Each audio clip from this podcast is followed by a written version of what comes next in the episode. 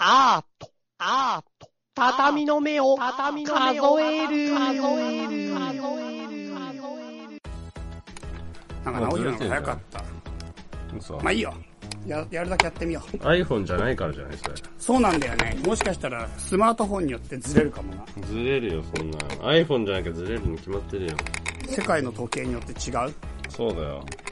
iPhone が一番正しいんだよ。すごいな。急にアップル信者だな。はい。皆さん、おはようございます。おはようございます。畳の目を数えるということで、いや、かなり久しぶりですけども、今日も数えていきましょはーい。う。はい。今僕は部屋の片付けをしながら収録ですけど、歌川さん何やってますか？俺？うん。ああ、俺さっきまでさ、うん。ちょっと試しに窓の、窓を開けて、あのーマイクを立てて、うん。座ってやってみたのよ。どういう意味？なんていうの？外で撮ろうと思ったの？あ、違う違う違う。あの、あれだあれあれ。あの、机に座っ、机があって、うん。その向こうに窓があって、うん。で、机の上にマイクを置いて、うん。で、窓をガラガラって開けて、外見ながらね、ちょっと座ってみたの。うん。したらなんかさ、ちょっとあの、あんじゃん渋谷とかにさ、公開ラジオ収録のあれみたいな。あ、そ、あー、なんかガラス張りのところ？そうそうそうそうそうそう。はいはいはいはいはいはい。あれの感じがすげえわかんの。なんか、あのか、あれやる意味が分かったって思って。どうして？なんかね、やる意味は分かんなくない？や、なんかやった時の感じは分かるけど、やる意味は分かんなくない？いや、あんだよ。違うんだよ。どういうこと？やり手の気持ちも。いやだから気持ちとかシチュエーションが分かることは理解できるけど、意味は分かんなくない？あるんだよ、それが。何、どういうことをして？いや、なんかあれやると、こう、うん世界に向かって、ああ、話してんだって感じがすんの、ちゃんと。あー、自分が、そう。ブロードウェイ、世界発信みたいな。そう。俺のうん今この話が、うんその世界の皆さんに話しかけてるんですよ、みたいな気になるの。あーそこのあなた、みたいな。はいはいはいはいあなたもですよ、みたいな。はいはいはい。その気持ちが分かった。え、それやってんの？じゃあ今。いや、もうガラガラって閉めたよ。なんでやめちゃったの？閉じちゃったの？いや、あの、世界のみんなより、あれかなって思って。どういうこと？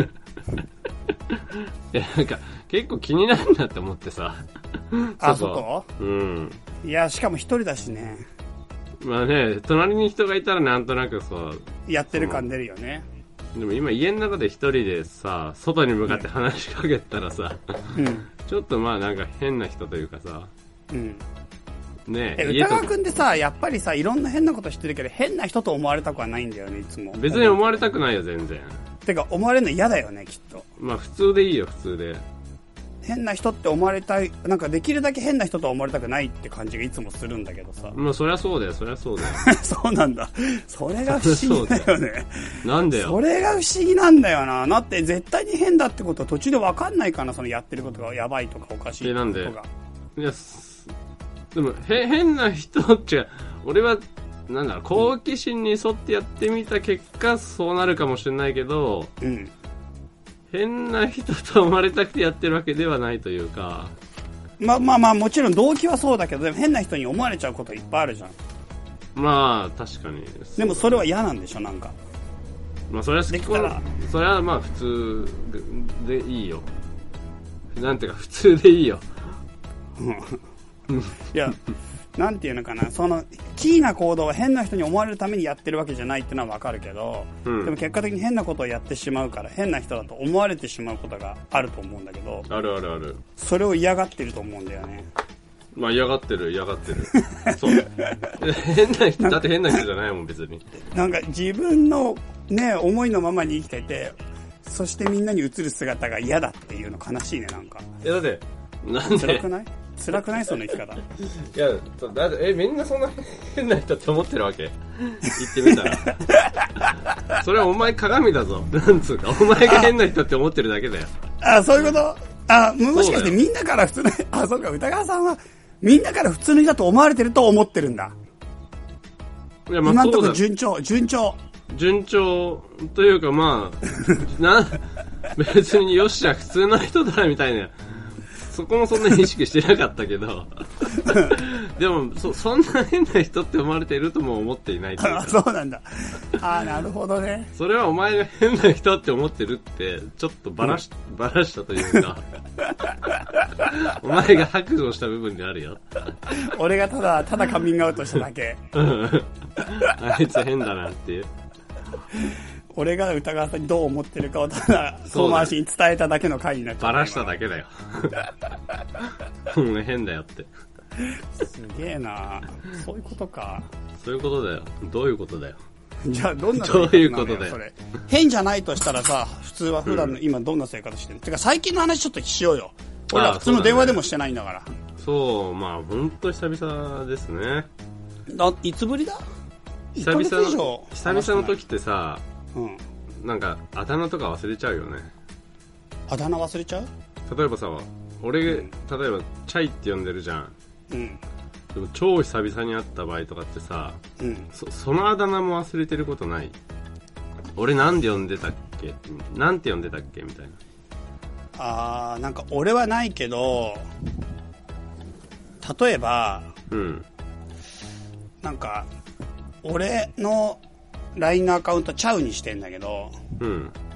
俺、すっごいだからあんまりすごい仲良くはなかったけど、でもすごい久しぶりに連絡くれる人が、うんもともと俺の名前をチャイだってことはもちろん知ってたんだけど、うん。アカウントがチャウになってるから、うんなんか久しぶりすぎてチャウさんってなんか言ってくるっていうか、なんかもうチャイだってことに一切自信がないから、チャウだったかもしれないとそ思って。だから俺がチャウっては書いてあると、チャイさんだような気もしたけど、でも本人がチャウって名乗ってんだから、多分チャウさんだろうって絶対思っちゃうじゃん、それは。思っちゃう。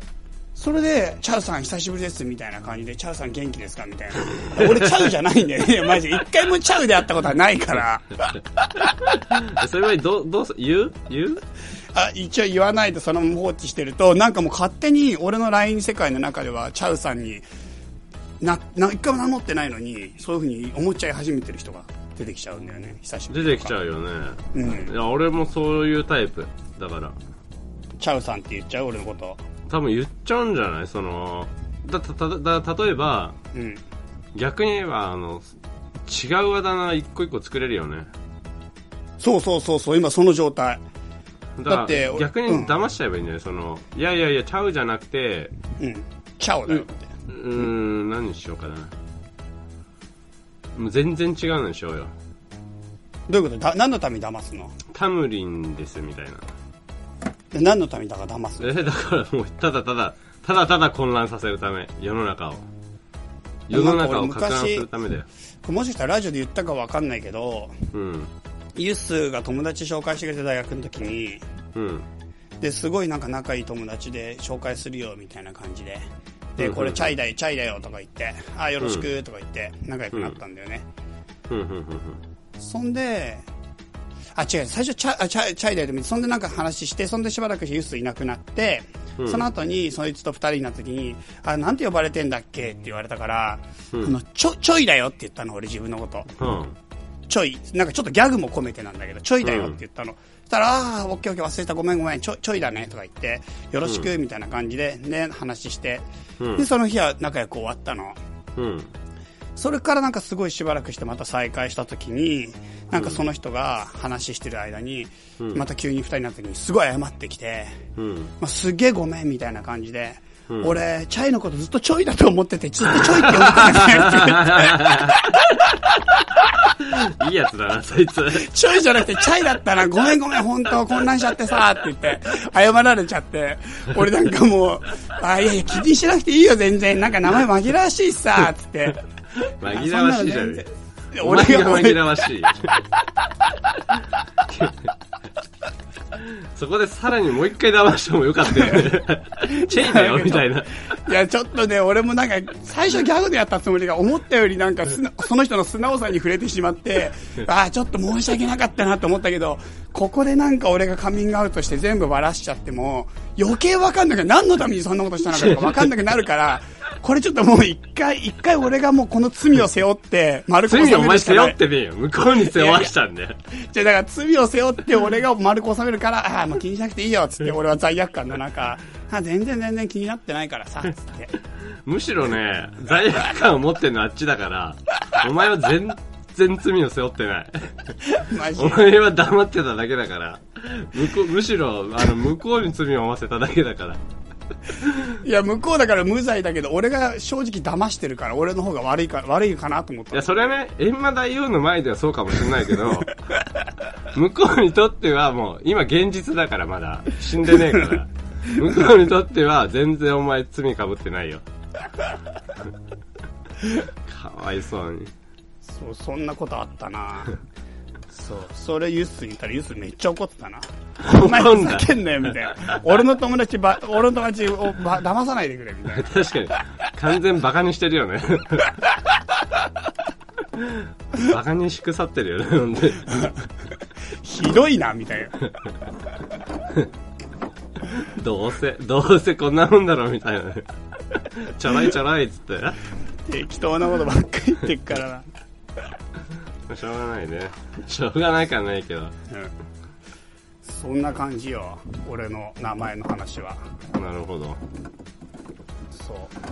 まあそんななんで、なんかね、久しぶり。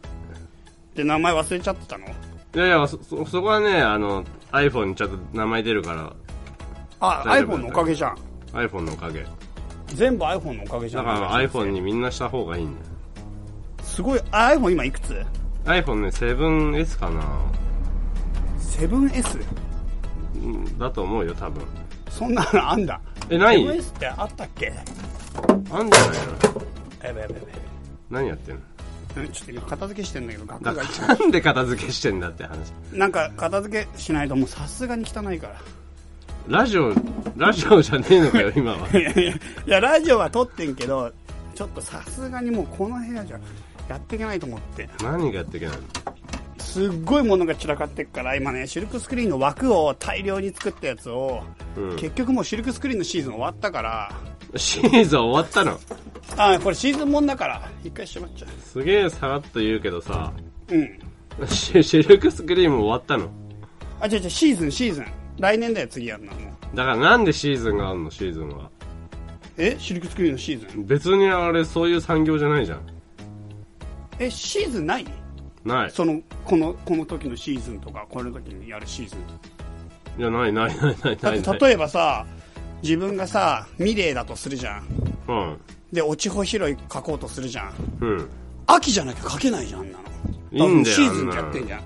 もうシーズンだ、シーズン画家はシーズンでやってんかだからあれ別に見れシーズン画家じゃねえもん。ら。そうなの？あれ落ち葉とか見たことねえもん、あの人。なんで？じゃあ何書いてんもうの？落ち葉なんか見たことないっすか？どういうこ落ち葉とか見たことないんだよ、あの人。あれ落ち葉書いてないもんだって。落ち葉そもそも拾うわけないじゃん。拾っても意味ないじゃん、落ち葉。とあれ、落ち、え、どういうこと？どういう意味？落ち葉ってだって拾う意味ある？あれ、落ち穂だよ。何？落ち葉って。落ち穂拾いだよ、あれ。穂拾い。落ち葉拾いだと思ってた。落ち、そうそうでしょ。わかるわかる。それわかるけど、あれ、落ち穂拾いっていう農業、農業の作業だよ。へえ、な、な、な、な、な、何拾うなんか多分、穂って稲穂みたいになんか実がない、実がついてんだと思うよ。うーん、そのだからそういう凝ったやつは拾うの？その残ったやつを多分拾う農作業だと思うよ、あれ。まあでもさ、そんなんさ、別に見なくたって書けんじゃん。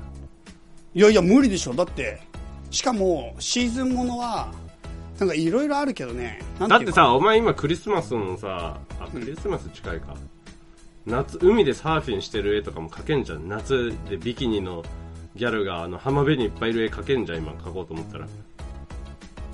でも俺そういうのもうやめてんだ、そういうの。知らねえよそんな都合自分で欲望を増幅させる作業欲望じゃなくてもいいよをしたくないんだよね。もう今できるだけ、なんていうか、仙心穏やかに生きるように。そう、心をひたすら穏やかにするための、や日々だから、そういうビキニとかもやってらんないから。じゃああれでいいよ、あれで。あの、なんだ、あの、全く興味がない、今。あの、桜、桜、桜が散ってるところに描けんじゃん、今。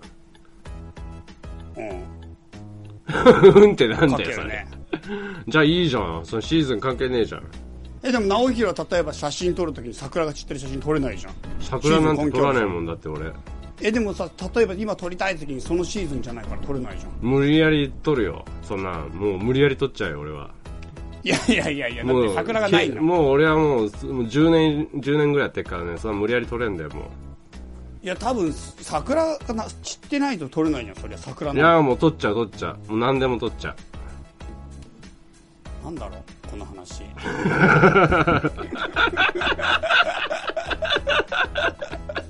いいんだよ、これで。これでいいんだよ。間違ってねえんだよ、これで。間違ってたことあったかなって今まで。そうか。まあ、とりあえず片付けしてんだよね。そうか。そうなんだ。うん、いろいろ。そんな感じよ。そうか、そうか。あとやっぱ寒いからもうなんか、本当にね、情けないぐらい作業効率が下がる。何もできない。寒いよね。何にもできない今も俺もね、あの、もうあれ、なんかさ、その、俺く、あ、そうそう、9月からさ、う。クーラー？クーラーつけてんの？クーラ寒いよー、。当時つけてた、9月からクーラーつけてたら、結構頑張ってるね。うん。もう11月だもん。本当だよ。で 9, 月9月からさ、あの、うん。あの、結構出ずっぱりというか、いろんな海外行ってなかった？そうそうそうそうそうそう。その話全く何にも聞いてないから教えてよ。いやーねなんかバタバタしたなうん。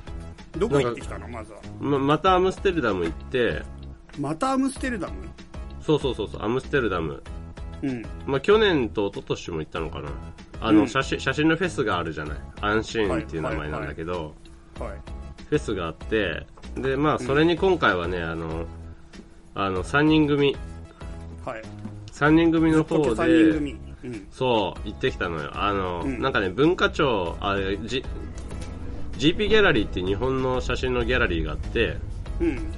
そのギャラリーがなんか、そのお祭りの中で、その、あの、なんか枠、枠というか、パフォーマンスのさ、なんかやってくださいよって言われてて、うん。でその出演アーティストとして行ってきたの。あ、結構しっかりした仕事じゃないそれ。う。そう。だからしかもね、文化庁からお金もらって行ってきたの。あの、旅費、旅費というか、経費出るやつ。すごい。俺、ただのお祭り騒ぎで 3, 三人遊んできたのかと思った。違うんだよ。ちゃんとした仕事っぽい感じに聞こえたわそうだよ急に、急に。でしょ？できる感じになったでしょ、うん、急にびっくりしたわ。想像よりも。アーティストだから。うん、なんか知んないけどね。うん文化庁って聞いち。文化庁だからね。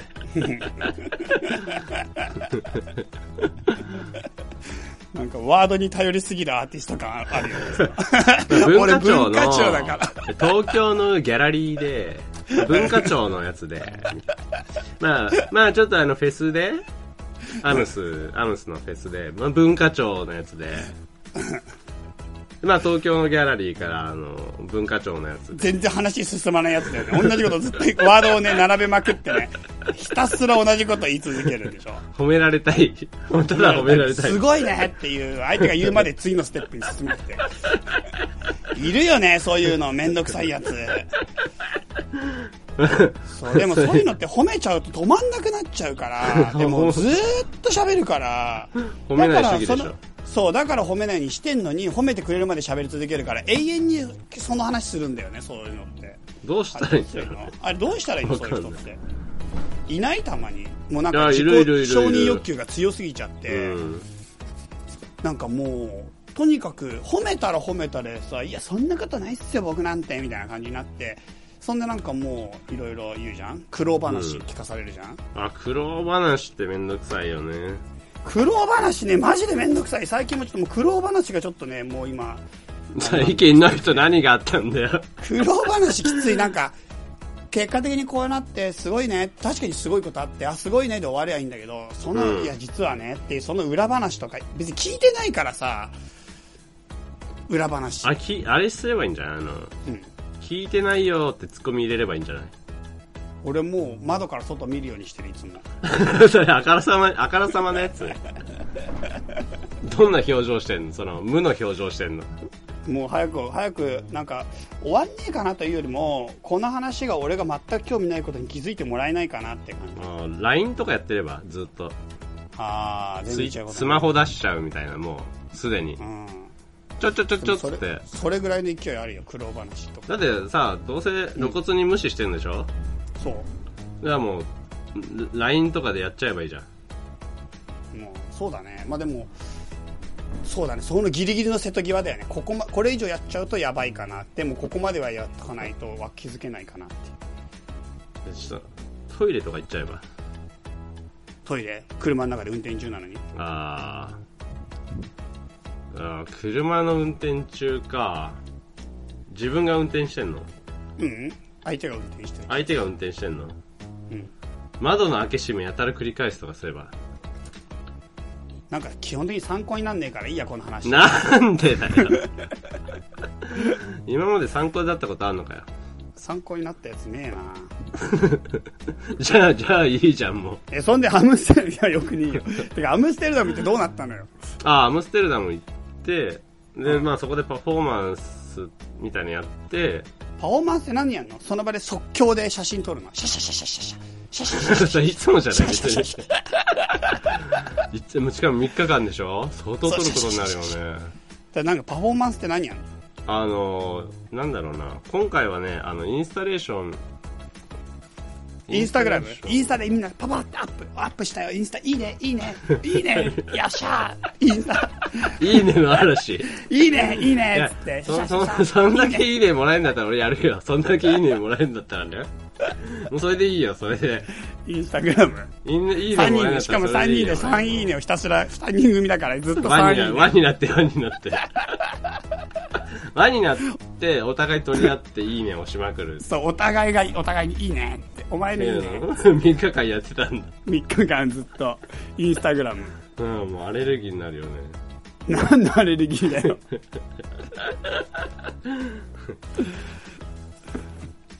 そうなんだ。そんで、うん、なんかさそのなんだっけなその一応その GP ギャラリーはその、まあ、写真ってなんだろうなっていうところから、うん。まあ、普通の写真普通の写真って言ったら失礼だけどあの、まあ、平面的に見せて飾るっていう写真っていうのからうん。どういう風に写真っていうものを拡張できるだろうか写真なん行かそれってさね、歌川君がいつもやってることって結いつもその話歌川さんから聞くんだけど歌川さんってそれをやってるの仕事として？結構。まあ、別に意識してやってるわけじゃないけどね。写真を拡張しようみたいなうん。あの、を構えてるわけではない、正直。なんか結構ちょくちょくその話を歌川君と行く展示の中ではテーマになってる気がしていて。あ、まあ確かにあの、ほらほら、やっぱり結局さ、芸術、芸術大冗談だな。なんだ、あの、やっぱり何か新しい、あの、境界線を広げようっていう活動だから、うん。っていう人たちもいるから、その結果、まあ写真表現っていうものを、どこまでいけるんだろうかって挑戦してる人たちもやっぱり多いわけよ。うん。でそそそういう枠そういう人たちを特にあの今回 GP ギャラリーっていうのがうん。あのまあアンシーンに連れてってなんなんていうかその展示っていうスタイルよりもうちょっと空間を取り込んだ見せ方をしてインスタレーションとして見せようみたいなことをやってたんだよね。なんか俺が今聞いた感じで想像してる中でうん。一番最終的に行き着く先はど根性ガエルみたいな状態だよねきっと。えどういうこと？なんか本当は T シャツで表面にプリントされてるものなのにそのものが要するに外に出てきて喋ってなんかもう意見言うみたいなだから写真だったプリントが動き出して、しかも意思を持って喋って AI を持ってそれが上にいるやつにアドバイスしてくるっていうあれを多な分ん、なんのアドバイスでだって。別にだって、富士山とかがアドバイスしてくるの。いるっていうのがど根性ガエルなのかなと思ってや、だ例えばなんかもうちょっと空間的な問題だったりさ、どういうこと？例えば、ど根性ガエルって、まださ、その二次元じゃん、あれ。えでも飛び出るんだよ。飛び出るけど、言っても、うん。あれってさ、その、あるイメージが、カエルってイメージが、うん。あの、T シャツっていう指示体に乗っかっている状態じゃん。で、飛び出るっつっても分離して飛び出るっていうより立体的にこうギュニョってさ、そうただ平面がねじ曲がるっていうだけの状態じゃん。うんじゃあ、うんうんそうじゃなくて、もう指示体自体もなくした場合どうなんだろうかとか、T シャツとえじゃあさカエルをバラバラにしたらどうなんだろうかとか。っていうものはどうなってんの？でっていう概念から考え直してみようっていうところなんだよね。で、みんないろんなアプローチがあるし、いろんな考え方があるから、じゃあこうなってますっていう、一通りの答えはまだないんだけどね。で、一通りの答えがあるんだったらもうそれは新しいことじゃないからっていう。そうじゃあじゃあ行ったら誰も写真撮ってないんだインスタとかやってる人一人もいないんだそのいや会場には、インスタやってたよよ、俺。写真とかじゃねえんだってなってるってこ写真ってなんだろうなってみんなでやばいになって話してる。とカメラ誰も持ってない人今の話だともう。カメラまあ今の、まあでもね、今回、現場でカメラ持ってる人は別に特になかったね。あの、記録用で持ってる人はいたけど。ええ誰もカメラ持ってない写真展、まあまあ写真展自体はアーねティ、ストが、あの、ほら、カメラ持ってなくてもほら、プリントをかけるとかだから、うん。あれなんだけど、まあだから、なんえーだってインスタインスタレーションってことはその場写真のそのなんていうか見せ見せるっていうかイベントがあったわけでしょ？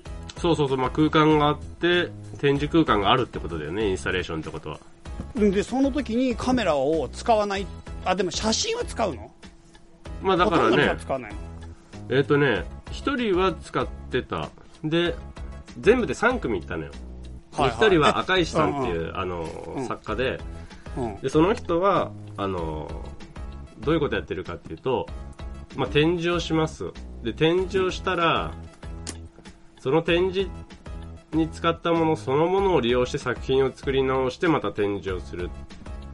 で、またその展示、新しい展示から派生したもので作品を作る。っていうことをずっと繰り返してる人で、うん。で、割と写真をね、クッションに印刷してクッションにしてしまったりとか、うん。あとコンクリートの、そのクッションの形をそのままコンクリートの塊にしただしただけのものとか、うんそれのコンクリの塊を展示したりみたいな、っていうことをやってたりするんだよね。でも彼は、あの、一応写真家っていう、まあ、肩書きというか、まあ、それは現代写、真家からスタートしたから写真家で現代アーティストってことでしょ？まあそうだね。うん。みんなそんなイメージ？まあ、そこに今回いた人たちはまあ、そ、その境って結構やっぱ曖昧っちゃ曖昧なんだよね。現代アートなのか写真なのかっていうのは、やっぱりなんでかっつったら、うんうん写真っていうものだって現代アートになり、なり得たいというか、なり得たい。そう、なんかね、現代アートの畑うん。と写真の畑ってやっぱ微妙に違うんだよ、実は。うん。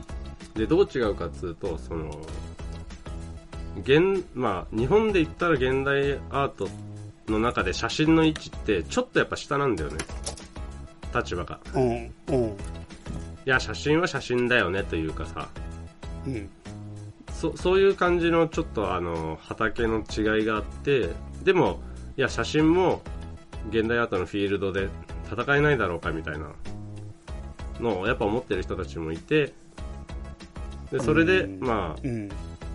特にも今回3人、まあ意識してる意識してないの差はどれだけあるかわかんないけど、うん。あの、よりその写真っていう枠からそっちの方に意識してやってる人たちみたいな。じゃあなんか写真展というよりは現代アート展ってことか。まあ、そまあそうだね。写真、うん、そうだね。まあ写真写に、真を用いたところからスタートした作家さんたちによる現代アートの挑戦ってことねそうだね。写真に特化人した人たちの、みたいなね。なるほどなるほど、うん。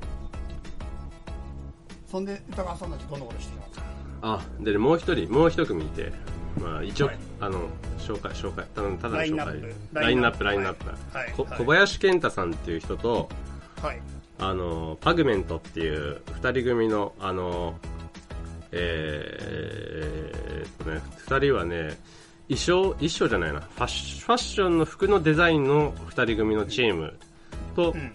小林健太さんっていうアーティストで、うん。で、小林健太さんは、その、えー、ざっくり言ったらなんつうんだろうな。今の俺らってさ、その、し写真、まあ、この話長くなってんな。フィルムとデジタルみたいなのがあったりするんだけど、フィルムで写真を撮ってきた世代なんだけど、小林健太さんの世代ってもう完全に生まれた時からデジタルの、生まれた時からでもねえか。まあ、デジタル世代というか当たり前の世代で、で、その子たちが、俺らフィルム世代がやってきた表現とは全く違う感じで今写真をやってるのね。うんそのそそもそも俺らの写真の概念を共有してないというかうん。あの全然もっと自由なんだようん。アイデアがうん。でっていう若手世代の中ですごいあのなんだろう才能ああふれるというかうん。あの作家の人ででパグメントっていうのはあの衣装とか服っていう服飾ファッションっていうものの服自体を、うん。あの素材から構成し直すみたいな人たちうん。でまあ服飾の中でもやっぱ新しいことやってる人たちなんでね服飾デザインの中でもっていうチームはい。で最後にあのあの3人組俺ら。俺ら 俺は入って、俺は入ってないけど。ああもう説明だけでめっちゃ長くなったそうだな。ちょっとさ、歌楽の話も聞きたいけど、俺の話、ちょっと混ぜよっか。あいいよ俺が最近もっ鼻鼻かんでいい？と言ってこよ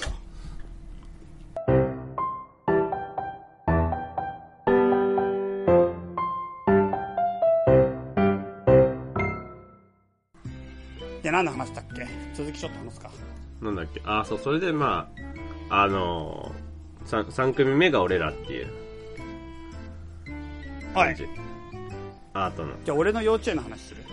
全然違くね？え？俺が幼稚園に、最近の俺の仕事。ああじゃあまあいいよいいよ俺の幼稚園時代の思い出の話をするのかと思った違うよ。俺最高の幼稚園行ってきたんだよ、仕事で。ふんふんふんふんそれで幼稚園でね、一日朝から晩まで、まあ朝から晩までっていうか幼稚園って知ってる？は ?9 時ぐらいから始まって2時ぐらいに終わるんだよ。9時から始まって2時に終わるの？うーんだから1日と言いつつも、ほとんど1日もない。半日？うん。半日だねうんそれがもうむちゃくちゃ面白くて。えー、何が面白いの？なんか最近、そうだね、そのまあ幼児教育みたいなものの仕事をしようと思って今それを作ってるとこなんだけど、はあ、はあはあ、それで幼稚園の見学に行かせていただきたいってことでちょっと申し込んで幼稚園の方に一半日その言いさせてもらったのね。はあ、はあはあ、で朝から子供をただ見学するだけで特に何にも俺はしなくて見見させてほしいって言っただけなの子供を見たいはあ、はあはあ、もうちょっと間違えたら変質者だななんか。そう。もう子供をただ見たい、うん。うん、っていう感じで行ったんだけどうん。すごい面白いね。うん。何が面白いの？その。なんか朝着いたら、うん。だいたい8時半ぐらいに一番早い子たちが来るんだよ。は一番早い子たちが8時半ぐらいにやってきた時に、あうん。なんかね一人だけ女の子がねうん。ずーっと園庭を歩いてるのよ。うんうんうんうんそれでその子はずっと歩いててなんか砂場みたいなところで木の実みたいな赤い実とかをひたすら拾っててうん。で何にも誰とも喋ら誰も周りにいないし誰も喋らないし、うん。でもなんか一人で拾って砂場とかをちょっとなんか砂いじくったりとか歩き回ったりとかうん。して、だからポツポツ歩いてるんだよ。うん。なんかすっごく不思議ななんていうかそのその行為がうん。おそらく多分何の意味もないしおそらく何かやりたいこともないし、うん。また別にそれをでもやめないなんていうかやめないというかそれをその行為はやっぱり本人の中に自然なこととしてやっぱやりたいことだけど、うん。非常に強いパッションがあるわけじゃないんだけどでもやめることはできないみたいななんか緩やかな行為うん。っていうのをずっとその子がゆっくりやってるんだけど、うんまあなんかちょっと見た感じ僕の感覚ではあの子は多分ちょっと普通の子よりもちょっと自閉的傾向がある子だと思うんだよね、うんうんでなんかやっぱパッと見少し普通じゃないっていうのはわかるし、うん。あなんか多分何かしらのそういったものを持ってる、まあ、発達障害的なものを軽くでも持ってる人なんじゃないかなと思ってたの。うんうんうんまあでもそれずーっとそのまま感じしばらくしたらししばらくしてあ変な子っていうか変わった子が、まあ、今日は朝一番にいるんだなと思って終わりね。うん。でしばらくしたらだんだん今度子供たちが増えてきてうん。男の子が来るんだけど、その男の子の一人がなんか虫かごの中にヤモリ、うんうん。ヤモリ3匹持っててそのヤモリを体に貼り付けてんだよ。でそのヤモリもなんかだいぶ飼ってるみたいでなんかだんだん弱ってきてるヤモリなんだけど、それを体になんか貼り付けてきてで他の男の子もそれをなんか見てるんだよでもなんかそこにとりわけ大きな歓声や規制があるわけじゃなくて、うん。ただその男の子が体にヤモリを貼り付けてるっていう日常が多分そこにあって、うんそれを見てる子たちも、ああ、ヤモリをまた貼り付けてるなっていうぐらいの感じで終わりなんだよ。なんか特にそこでなんか大きなコミュニケーションとか、なんかあとは大きな、なんていうか感動や心の動きがあるわけじゃないんだよ。で、それでなんかでもお互いはお互いで、それがなんか自然の一コマの中で営みが行われるんで、何か多分たわいのない話をしてるのか、うん。なんか遊ぶ約束をしてるのか。でも、大人の俺が急に来たらすごくキーな光景なんだよ。一人の男の子は体にヤモリを3匹も貼り付けながら、普通に。に隣の子と喋ってるって。うん。でもなんか彼らの中では大して不思議な話じゃない。で、その後なんか女の子たちがいっぱい集まってきて、なんかすごい穴掘りとか始めて、は。で、すっごいなんかおままごとみたいなこと始めて、うんカゴ、カゴみたいなのも持っててね。うん。で、なんか、カゴとか道具とかでいろいろあって、おままごとみたいなのしてるって、あ、結構みんな集まってきて、で、すごい和気あいあいと、うん。それも大騒ぎしてるわけじゃなくて、なんか本当に女の子が遊んでるような感じで遊んでるわけよ。うん。で、ああ、可愛らしいなと思って、で、なんか結構5、6人かな、いて、なんかみんなで役割分担みたいにやってんのかなってって、なんか穴掘りとかしながら団子とか作ってんのかなと思って見てたんだよ。で、しばらくしたらその女の子たちがそのカゴ持って、さっきのヤモリ少年のところにやってくるんだよね。うん。うん。で、なんかヤモリ少年のところやってきたところで、ヤモリ少年は別にそれについて何にも、何にも興味もな関心も示さない。その子もちょっと変わってる子なんだよ、多分。うん。うん。ちょっとね、社会的に他の人とセッションしないのよ、一切。うん。うん。うん。で、なんかそこのところの下のところで、なんかその女の子たちが、その砂場のとこやってきて、虫かごみたいなものを開けるんだけど、うん。なんか虫、あ、虫かごの中、あれ虫かごだったのかと思って、ただのかごかと思ったら、なんか砂とか集めてんのかなと思って行ったの。うん。俺も見てみたいなと思って。うん。したら、その虫かごの中に、うん。幼虫が50匹くらい入ってんの。すげえ。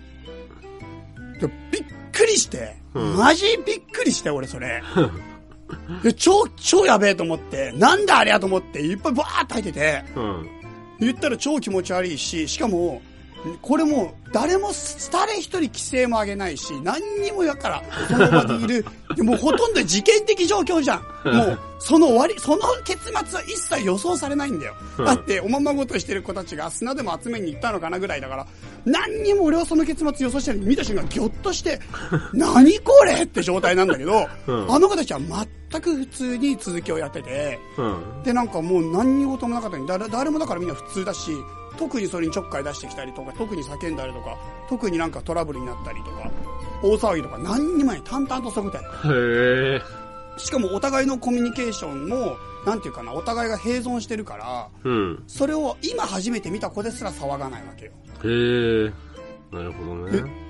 すごい不思議。それで感じで朝の緩やかな時間が終わって、うんで、だんだん先生たちが介入してくる時間になって、うん9時過ぎたぐらいからみんなで遊びましょうみたいな感じで幼稚園が始まるのね。うん。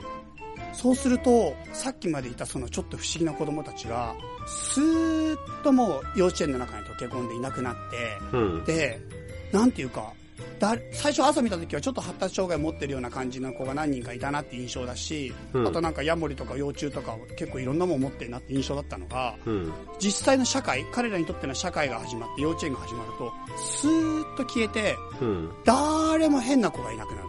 へえ、なるほど。なんかあんなにちょっと変わってるとか、ちょっと奇妙だなっていうことをする子が誰もいなくなって、うんあれちょっと顔覚えてたつもりだったのに全然わかんねえって状態で、普通の社会生活を営み始める。しかももっと不思議なことに、あの時あったヤモリとか、あの時見た幼虫とかは一体どこに行ったのかがもう全くわからない。一切出てこない。日常生活の中に。一日中。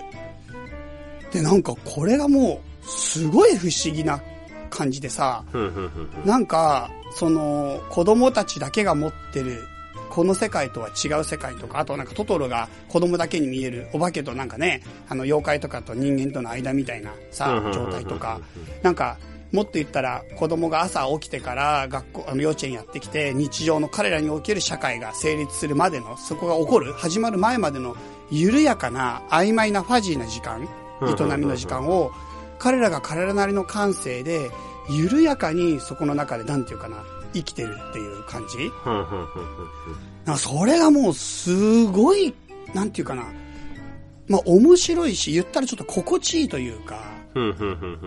人が緩やかにこの社会人になるための、なんか、時間なんだよね、あの時間が。すっな。ごい、あれがちょっと考えさせられたというか、なんかね、お本当にただの普通の30分なんだよね。普通の、誰もが過ごしてる8時半から9時までの30分に、うん。彼らだけのもう一つの見えない、誰も先生、学校の、あその幼稚園の先生、誰も知らない世界。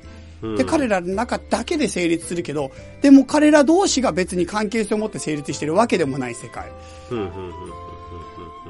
すごい俺はちょっとそれね、インスピレーションというか、あ、なんか、すごい不思議な気持ちになったんだよね。なるほどね。しかも静、静かというか、そう。なるほそうどね。。大騒ぎしないの子供だけど。なんかなるほどね。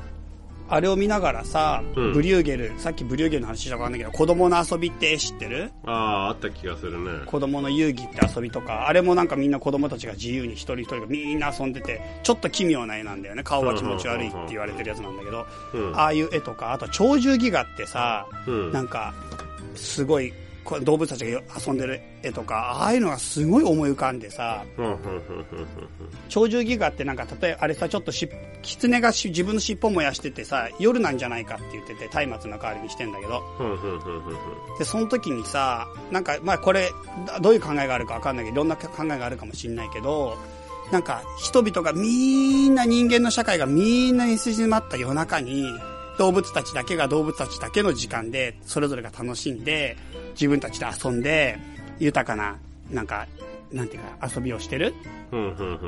でも、日が明けて人間たちが来る頃には、みんな元の場所に戻って動物のふりをする。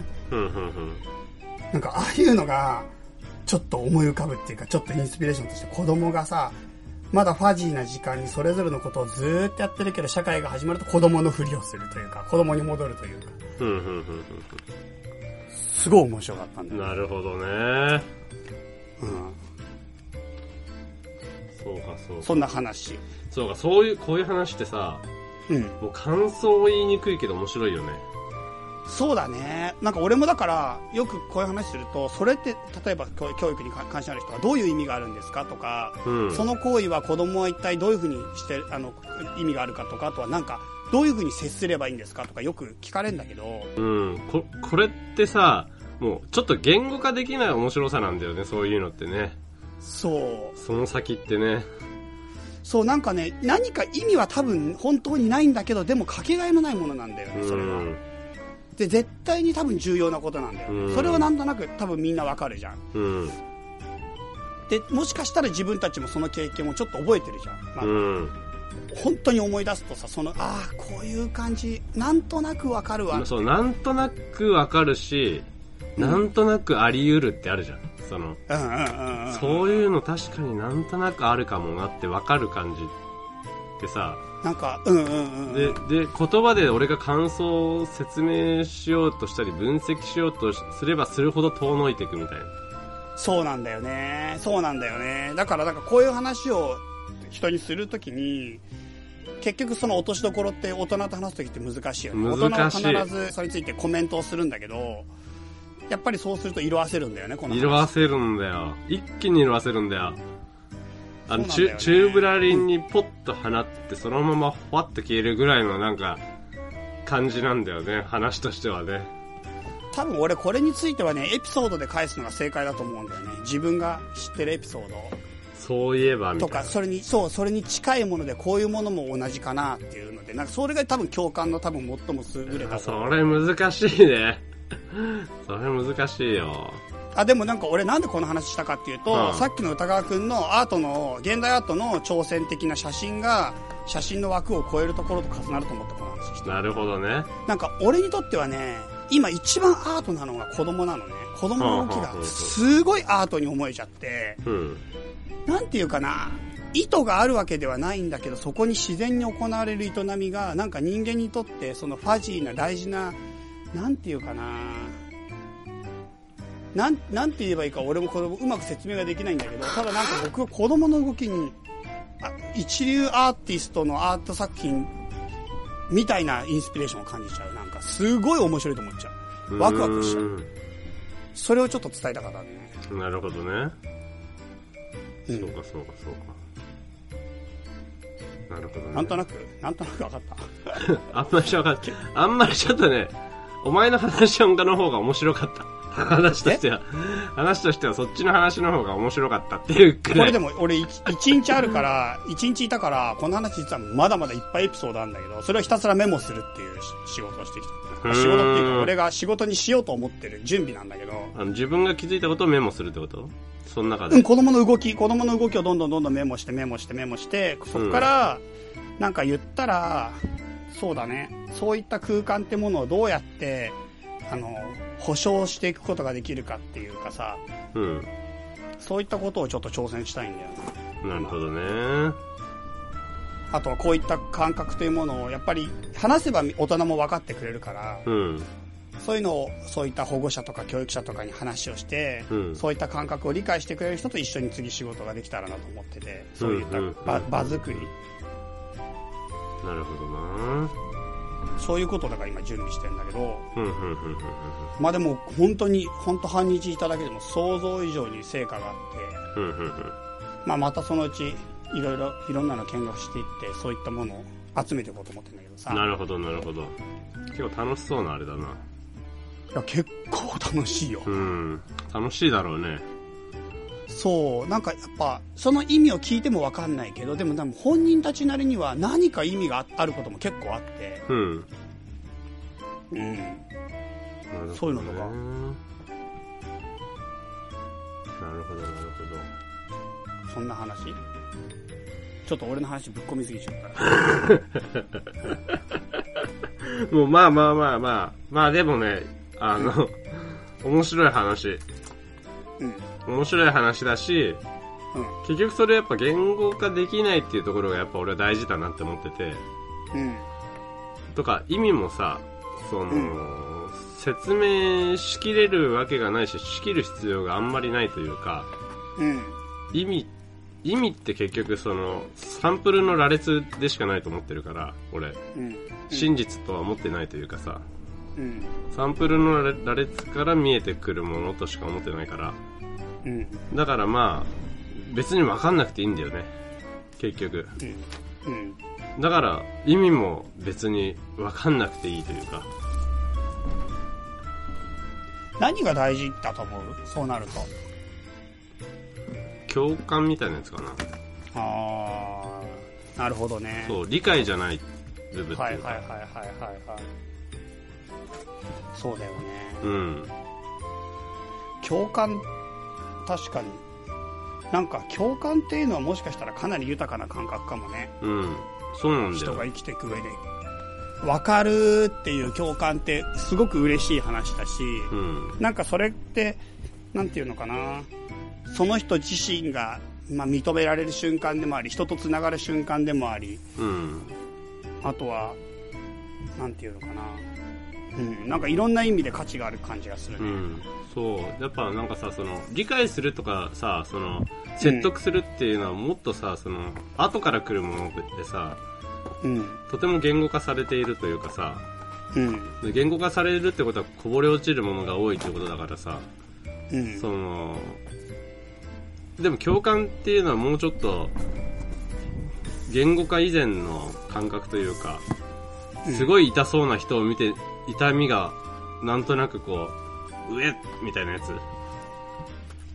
うん。とか、すごくいいものを見て、わかるっていうかさ、そさっきの話とかもさ、その、理解じゃない部、前、前の部分みたいな。うん。あれ、だから豊かなんだなって思うよね、やっぱね。いろいろまだ含んでいる状態というか。そうだよね。なんか、そうだよね。なんか曖昧すぎ、なんかね、不思議だよな。なんかその共感ってやっぱ不思議だよな。ねえ別に根拠とかもないじゃん。共感に。うん。うん。理由も特にないしさ、その、うん。正当性も別にないというかさ、うん。個人、個人が個人の、あれだけで、こう、共感するわけだよね。うん。そ、そういうところがなんかいいなって思うよね。そうだね。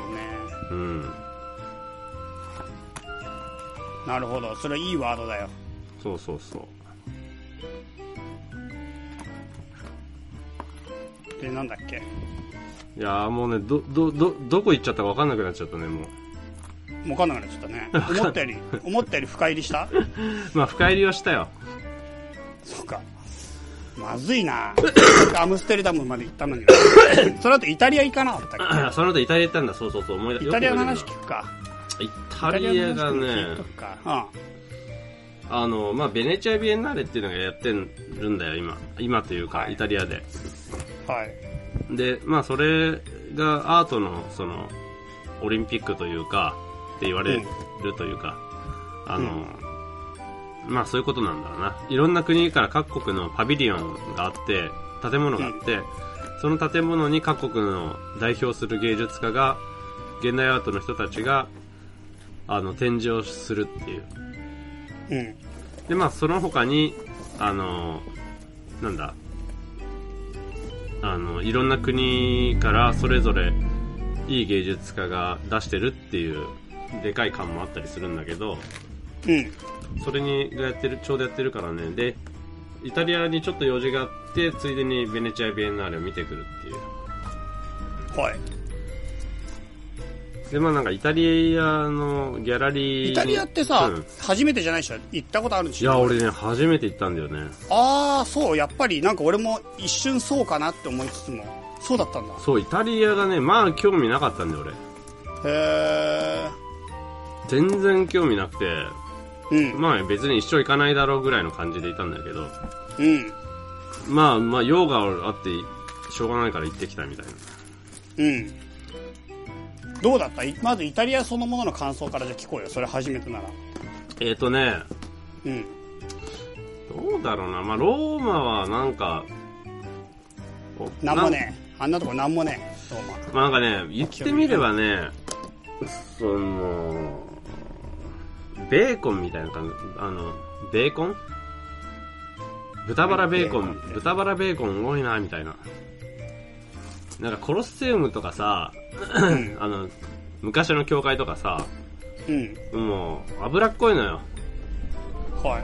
古すぎるというか、うん。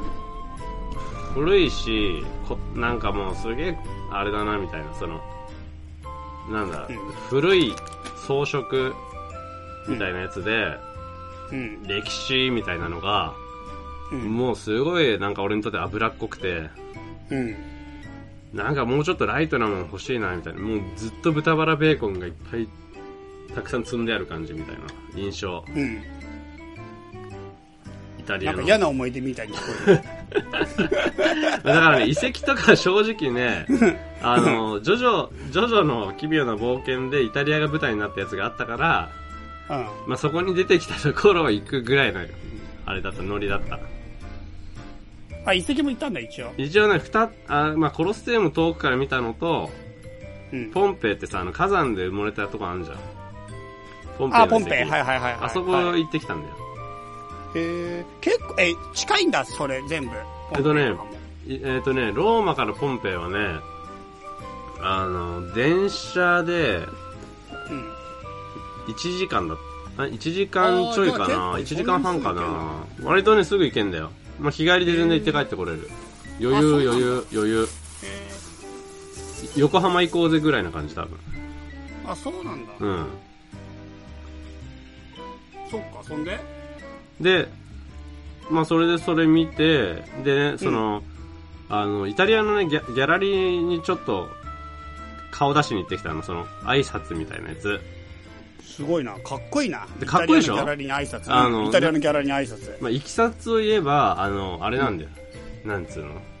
まあ、ある日メールが来て、ほう、ほイタリアのギャラリーからメールが来て、う。うわ、すごい。すごいっしょ？めっちゃすごい。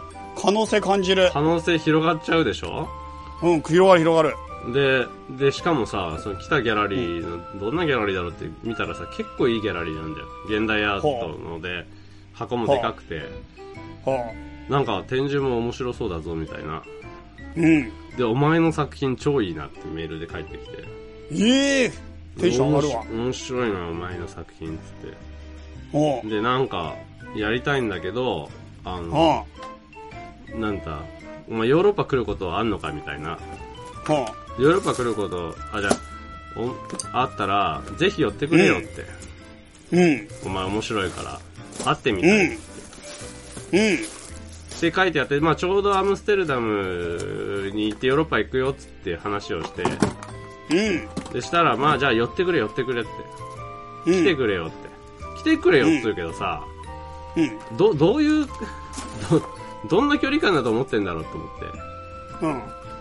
なんかね、その、アムスローマ間って、釧路東京間ぐらいなんだよ。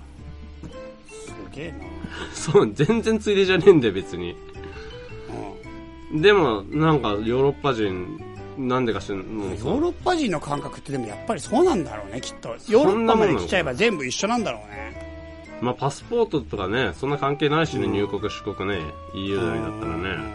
うん。だから、そそんなノリなのかなって思ってさ、俺としてはさ、もう航空券2回取ったりとかさ、はいはいしはい。そりゃそうだよね。そりゃそうだ。しかもベー、油のベーコンの国に行くわけでしょ？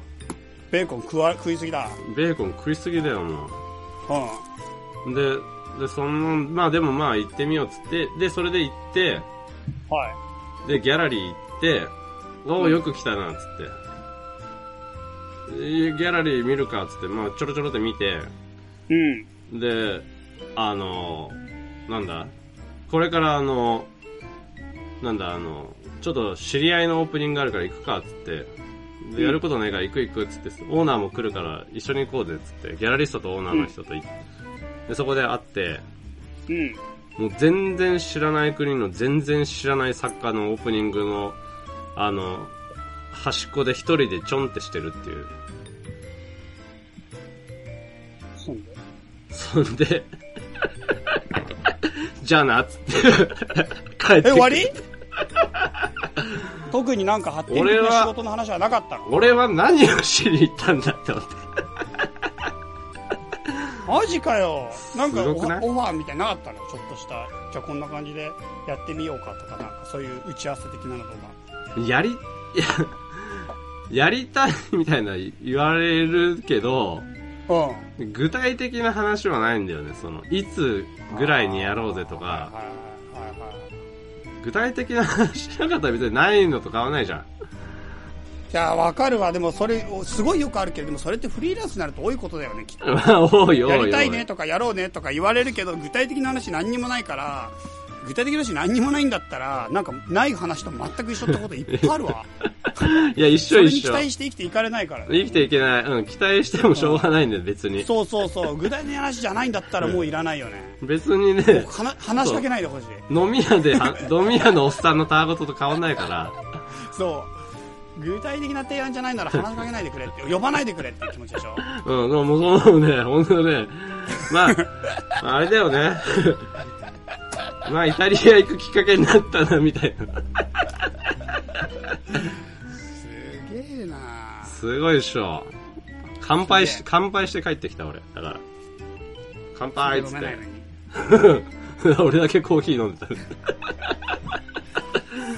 えなで、なんかね、その、そのついでにさ、その、ナポリ勧められたの、その、ギャラ、ギャラリーの人と話してて、はい。お前ナポリ行ったらいいよ、みたいな。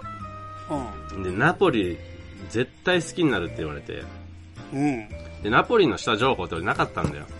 うん。一応、ジョジョの、あの、舞台がナポリをこう、イメージしてるみたいな。あ、そうなの？そうそうそうそうそうそう。あの、うん。あるじゃん、じゃあ下情報。むっちゃあるじゃん、ジョジョ見てんの。だけ、だがだけどね、そんなナポリって一瞬、初めの方の一瞬しか出てこないから、そうなの？あとみんなぐるぐる移動しちゃうからさ。そうなんだ。そうそうそうそうそう。そんなナポリにいないんだよ、別に。ジョジョは？ジョジョは。だから、で、まあ、お前好きに、絶対好きだから行ってこいって言って、うん。行ったんだよ、ナポリ。あの、ポンペイ。あの、ナポリ経由してポンペイ行くから、ポンペイの帰りに寄ったの。したら、結構イタリアも行くね。もう、だから、いろ、イタリアいろ、もうがん、だからね、ローマ行って、ローマからベネチア行って、またローマ戻ってきて、ポンペイ行って、ナポリ寄って帰ってきたみたい結構動くね。な。めちゃめちゃ動いてたよね。旅行家だね、旅行家。もう全然旅行なんかね、そんなしたくないというか、旅行家だよ。もし中世に生きてたらそれだけでも英雄っていうか、もう出ちゃうね。まあ そのスピードで動いてたらね、それは英雄だよ。もう中世だったらみんな寄ってたかって情報を聞いてくるね。誰もやったことない感じだからね。うん。すごいことしてるよ。中世だったらな。今だから、今だからこそ、ただの人。生まれる時代を間違えた。そうだな。うんそしたらな、それだけでうまくいってたかもしれない。そう、今頃マルコ・ポーロみたいなのね、本出してたよ。そう。横浜見聞録みたいなね。横浜なんだ。横浜ないか。イタリアだ横浜見聞録別に江戸時代の人も書けるけどね。あんのかな？あったのかな？横浜って。どうだろうね。どうでしょ神奈川住んでるんで詳しくないうわ。うん、まあ興味ないもん、横浜はね。うん。そんで？でね、ナポリ行ったらさ、はいはい。なん、なんつうかな、もう、もうびっくりするぐらい柄の悪いとこなんだよ。ナポリって。ああ、そうなんだ。でもなんかイ、イタリアってあんまし良くないって聞くよね。だからさ、治安そんな良くないって言うじゃん。で、っていう気持ちで行って、ローマはね、全然そんなことなかったの。あ、そうなんだ。別に、まあ、地区によるのかもしれないけど、俺が、俺、ずっとローマ歩きだったのよ。あの、は公共機関使わないで全部歩いてたの。い。なんで？あの、もうめんどくさかかった。マルコポーロの関係？マルコ・ポーロの関係。マルコポーロの関係だよね、きっと、ね。そう、マルコ、マルコ・ポーロ代、時代交渉を合わせないといけないから、その時代にはこれなかったじゃろうなかったのよ。そうその時代ないもん使えないから。そう。そうだよね。で足しかなかったの。けんググったら、ねググったら足って出てきて、うんじゃあ足で行きますよ、つって。なるほど。結構大変だね。そう、だから大変だったんだ。うん。そんなんで、あれずっと歩いて全部、全部というかまあ、歩き回ったけど、うん。なんかそんな、ああ、ここ空気嫌だな、みたいな思いもなかったんだよね、特に。うん。まあ、中にはあるのかもしれないけど、特になくて、うん。で、なんだっけな。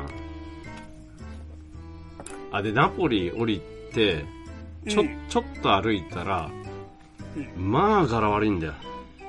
その、ローマとも全、もうローマなん、ローマ、ローマで全然感じなかったら、ナポリも別にそういう国と思ってなかったんだ。むしろローマが柄悪いと思ってたの。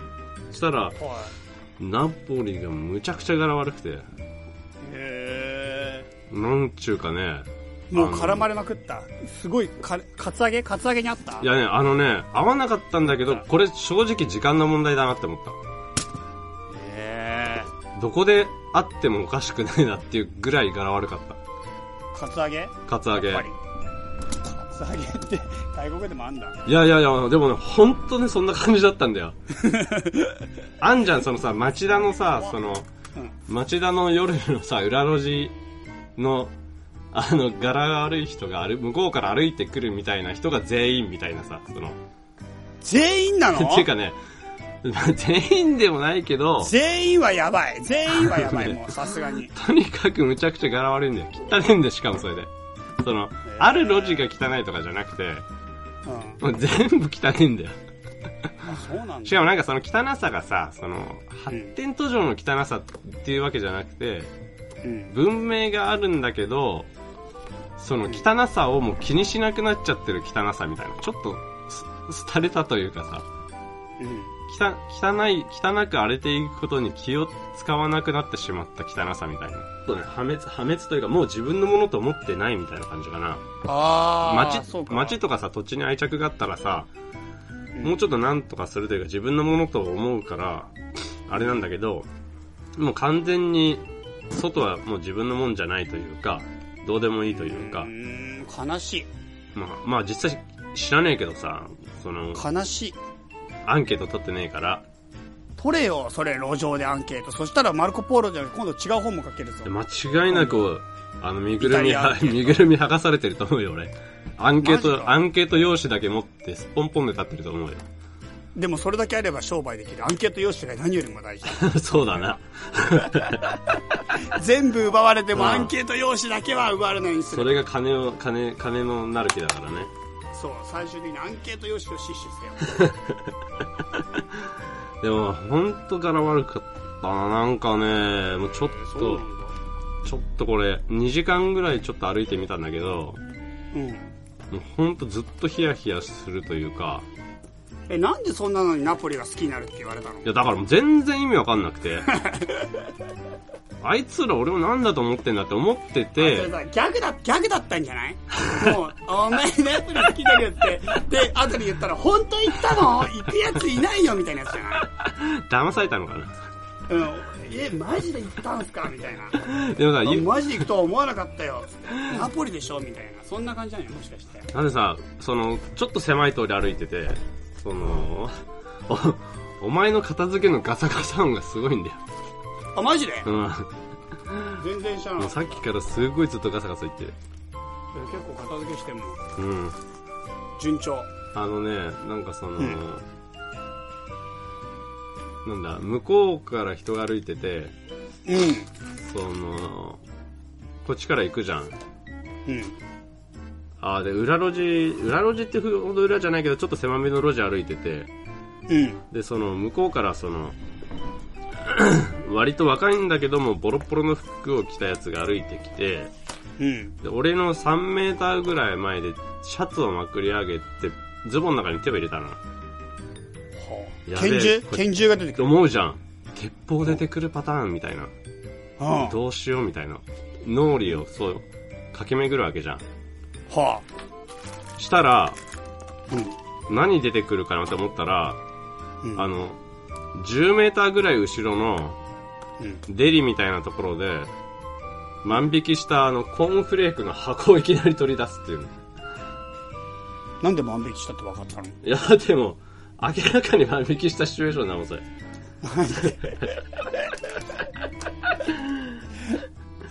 すぐそこの商店街しかない、あ、じゃあ商店しかなくて、そっちの方から歩いてきて、目の前、え目の前でコーンフレークの箱取り出して、えうん。ビニール袋に移し替えてた。すげえな。すごいよね。カル、カルチャーギャップって思った。うーん。そんな感じです。そんな感じですよ。なんか結局アートの話何にも聞けなかったな。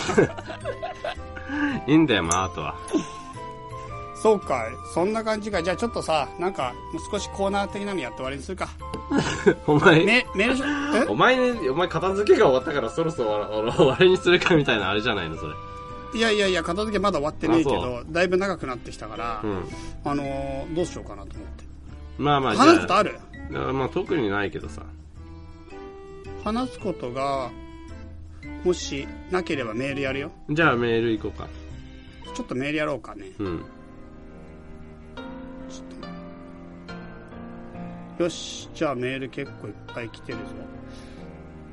えっ、と、じゃあ、これメールコーナー行きたいと思うんですけど、スーパーふみふみさんの感想メール結構来てるけど、これはスーパーふみふみさんに転送したということで、うん。あの、一旦終わりにしましょう。おー、はいはい。あの、読み上げ、本当はね、したいところだけど、うん。読み上げた方がいい？うん、まあ、まあ、どっちでもいいよ。何人かに読み上げますか？うん。あの、まあね、最悪名前だけでも、のいねさんありがとうございましたね。そうだね。うん。じゃあ、スーパーふみさんのゲストのメールということで、えっ、と、くださったのは、犬犬さん、うん、うん、茶かぶきさん、うん、うん、あとはね、ヒロさん、うん、うん、あとはね、えーと、マイマイさん。うん、うん。あ、結構来てんね。そうなんだよ。みんなありがとうだよ、本当すごいやっぱね、ゲストの方来てくれてメールくれるとね、そ。ゲストに来た甲斐があるからうん、嬉しいから。甲斐があるよね。うん、本当ありがとうございました。うん、うん、はい。では、ちょっとメールの内容いきたいと思います。うん。はいはいはい。はい。では、いぐささんより。いぐささん？はい。はいはいいぐささんね。うん。シャイさん、歌川さん、はじめまして、いぐさと名名乗ることにします。こんにちは。はい、こんにちは。こんにちは。最近畳の目を発見し、通勤中に楽しく拝聴しています。お二人のククレイジーさを見習い、見習い行動したいです。か？っこ笑い。うん、うん。早速ですが質問させていただきます。私も絵を描いているのですが、どうも動機が尊敬しているたった一人の方に認められたくて描いていることえに気づきました。ー、もうお二人はなぜ作られているのでしょう？また人柄で作品の加点減点があると思いますか？お二人にお聞きしたいです。よろしくお願いいたします。ゆぐささん。うーん。なんだっけ？うんと何のために作られてるなんどういう動機で絵を描いてるんですか？作品を作ってるんですか？っていうのとあと人柄によって作品に対する評価は変わる。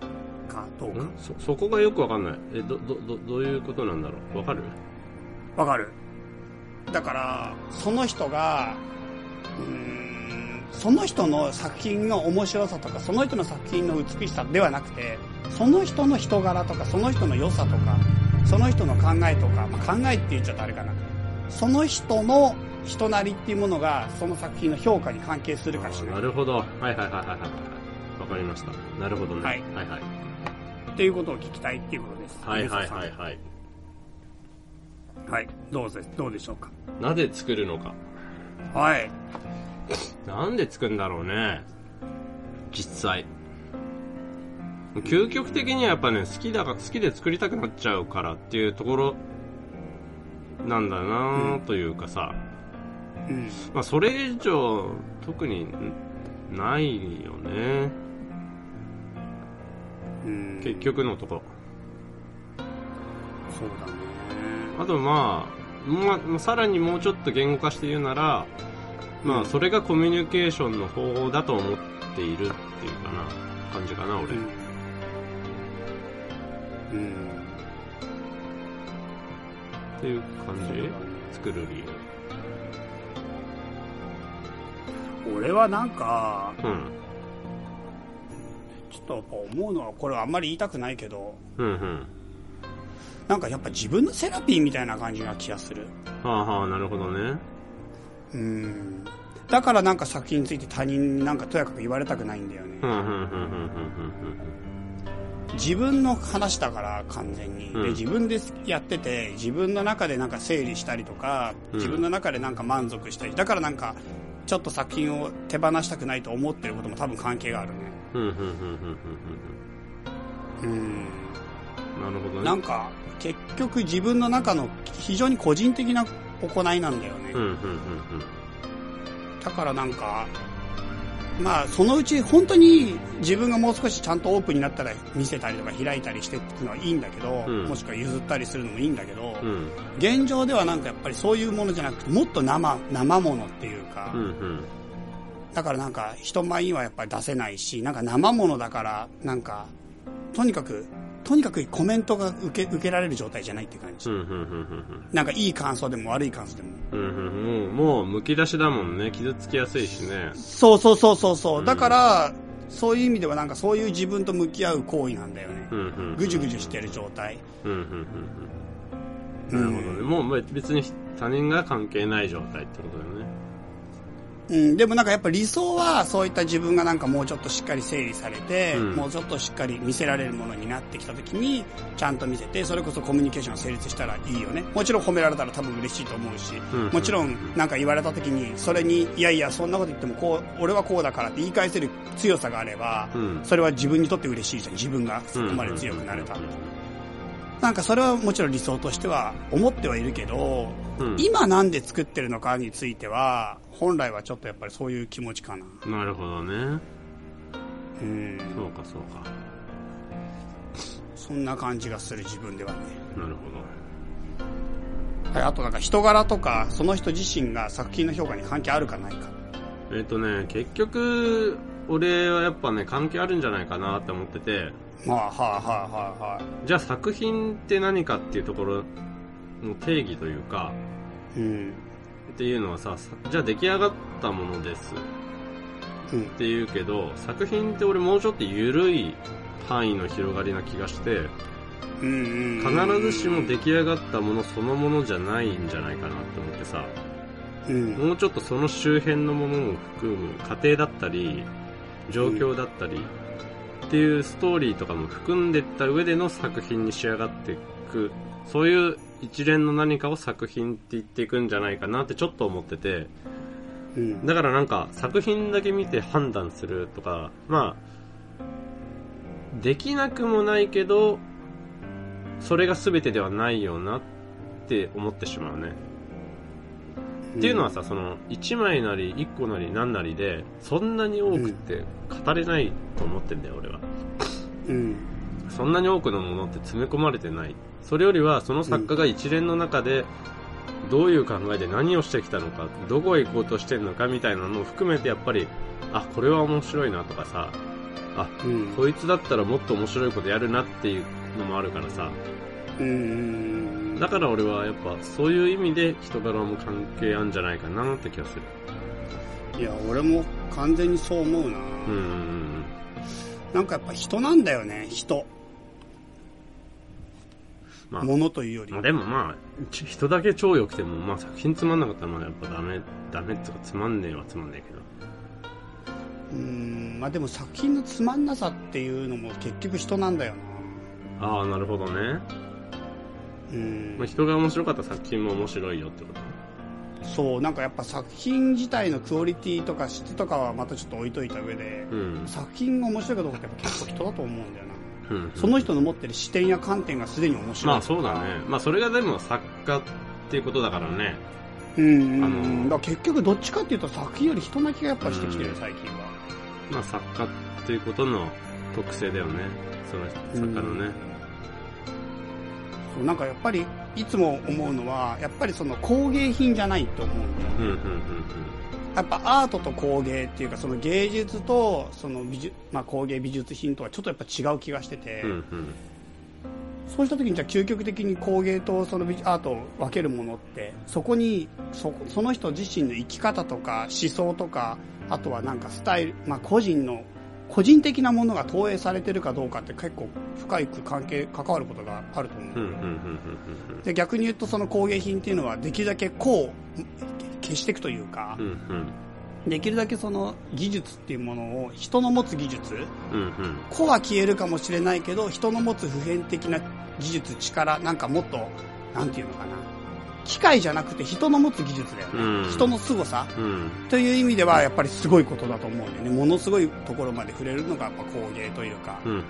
美術品だと思うんだけどそうだからなんか逆に言うだからアーティスト全てにその工芸品としての要素はぜ全部絶対条件じゃないというかさ、まあそうだよね。全然そうだと思う。ううんん。そうだからそうなるとじゃあ何なのかってなった時に作品の美しさとかそれよりもやっぱその観点や視点やその価値観やもっと言ったら人なんだと思う、うん。だって言ってみりゃさ、今あの、もうんう作品の形がない作品だってあるわけじゃん。うんうんうん例えば、あの、なんだ。えっとね、俺もちゃんと見てないからね、ちょっと間違ってる情報かもしれないんだけど、あの、やっぱり日産アートアワードってやっててさ、うんまあ、その中に、まあ、作品としてはビデオ作品っていうことで出してるんだろうけど、あの、うんワークショップで、日本、見た目が日本、あ、日本人っぽい順番に並べるみたいなさ、とかがあって、その、うん。例えば10人集まって、その中で日本人っぽいっていうことをわざと設定して、日本人っぽい順に並べるとか、で、2つのグループに分けるとか。でそれそれで、どんどん対話をさせていって、うん。その、ああ、やべえ、これ、これちょっとね、聞きかじりだからちょっと話すのやめよう。まあそういうのってさ、形にならないじゃん、別に何も。そうなんだでよね、俺ね、それ、うん。ビ、ビデオになってなくても、面白いと思ってて、うん。もうそ、そういうのを思いついて、うん。それでは対話させてって何かを浮き彫りにしていったこ、いったっていう発想がもうすでに面白いから、うん。そうなっちゃうとさ、もう別に技術も何もないんだよね、別に。その、うん別に関係ない話なんだよね。発想が面白いだけだからさ。うんだからまあね、その、っていうだけの話。うん、だからそうだよね、うんそんな感じだからじゃあ人柄は関係あるような気がするかな？どっちかというとうん、俺は関係あると思います。うん。はいじゃあ次行きましょうえー、っともしかしてスーパーふみふみさんへの感想ばっかじゃねえ嘘。俺らには何もない。あとはねどうしようかな。結構昔のでいこうかな。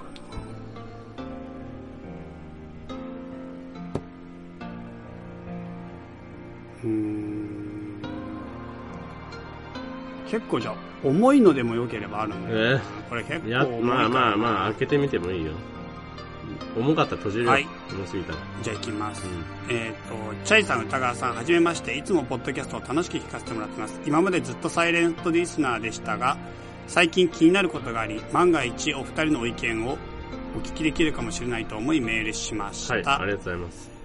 ありがとうございます。えっ、と、前回の放送でチャイさんとスーパーフーミさんがゲイの話、ゲイの人について話しておられましたが、私が住んでいるオーストラリアでは、現在同性婚を認めるのか、国民の一一斉投票が行われています。この人ね、オーストラリアに住んでる MBG さんっていう人なんだようん、ね。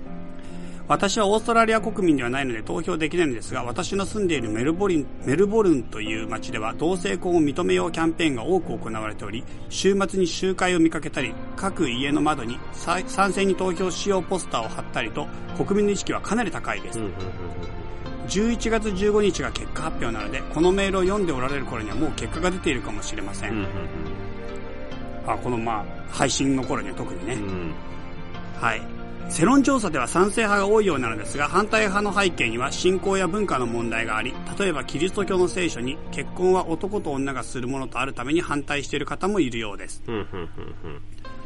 ちなみにこちらでは、ゲイマリッジ、どかっこ同性婚という言い方ではなく、マリッジイクオリティ、平等な結婚と表記されることが多く、宗教的な問題ではなく人権的な問題として扱おうとしているのかなという印象を受けますうん、。うん、えーちなみに私は同性婚に反あ同性婚に賛成でありうんうん、同性を愛し、その人と家族となることは権利として認められるべきとうん。思いますうん。大昔に書かれた経典のルールすべてに従っすべてに従って現在を生きるのは時代錯誤時代錯誤な点もあり信仰の心は美しいと思う反面そこにとらわれて他の人の意見に耳を貸せない柔軟に考えることのできない人になる恐ろしさがそこにはあるのではないでしょうかうん、うん。とはいえ、その人を作るベースが信仰にあるか、ある場合、そこに沿った考え方になるのは自然なことでもあると思うので、ジレンマもあるのですが、話は少し変わりますが、先日、バハイという宗教団体の人と話をする機会がありました、。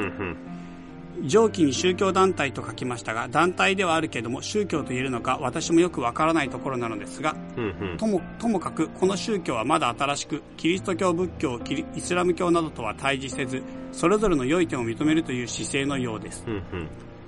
それでも同性婚については、同性を愛する人を処罰等するのは間違っているが、やはり結婚は男と女でするものといった姿勢をとっており、宗教という枠組みがある状態では、同性婚を認めるのは難しいのかなと思っているところですうん、。うん。チャイさん、先日の放送で同性婚について親友と合法的に家族という形をとり社会保障を受けながら生涯を共にできる制度として生き方の多様性としてあっても良いというなといった内容の話をしたされておれ、うんうんんしておれしておられさすが面白い考え方をしていらっしゃるなと思いましたうん、うん。ちなみにバハイのような信仰宗教についてどう思われますか？うん。また歌川さん同性婚についてどう思われますか？また海外でのお仕事はどうでしたか？うん、もしオーストラリアのメルボルンに来られることがあればぜひ教えてください。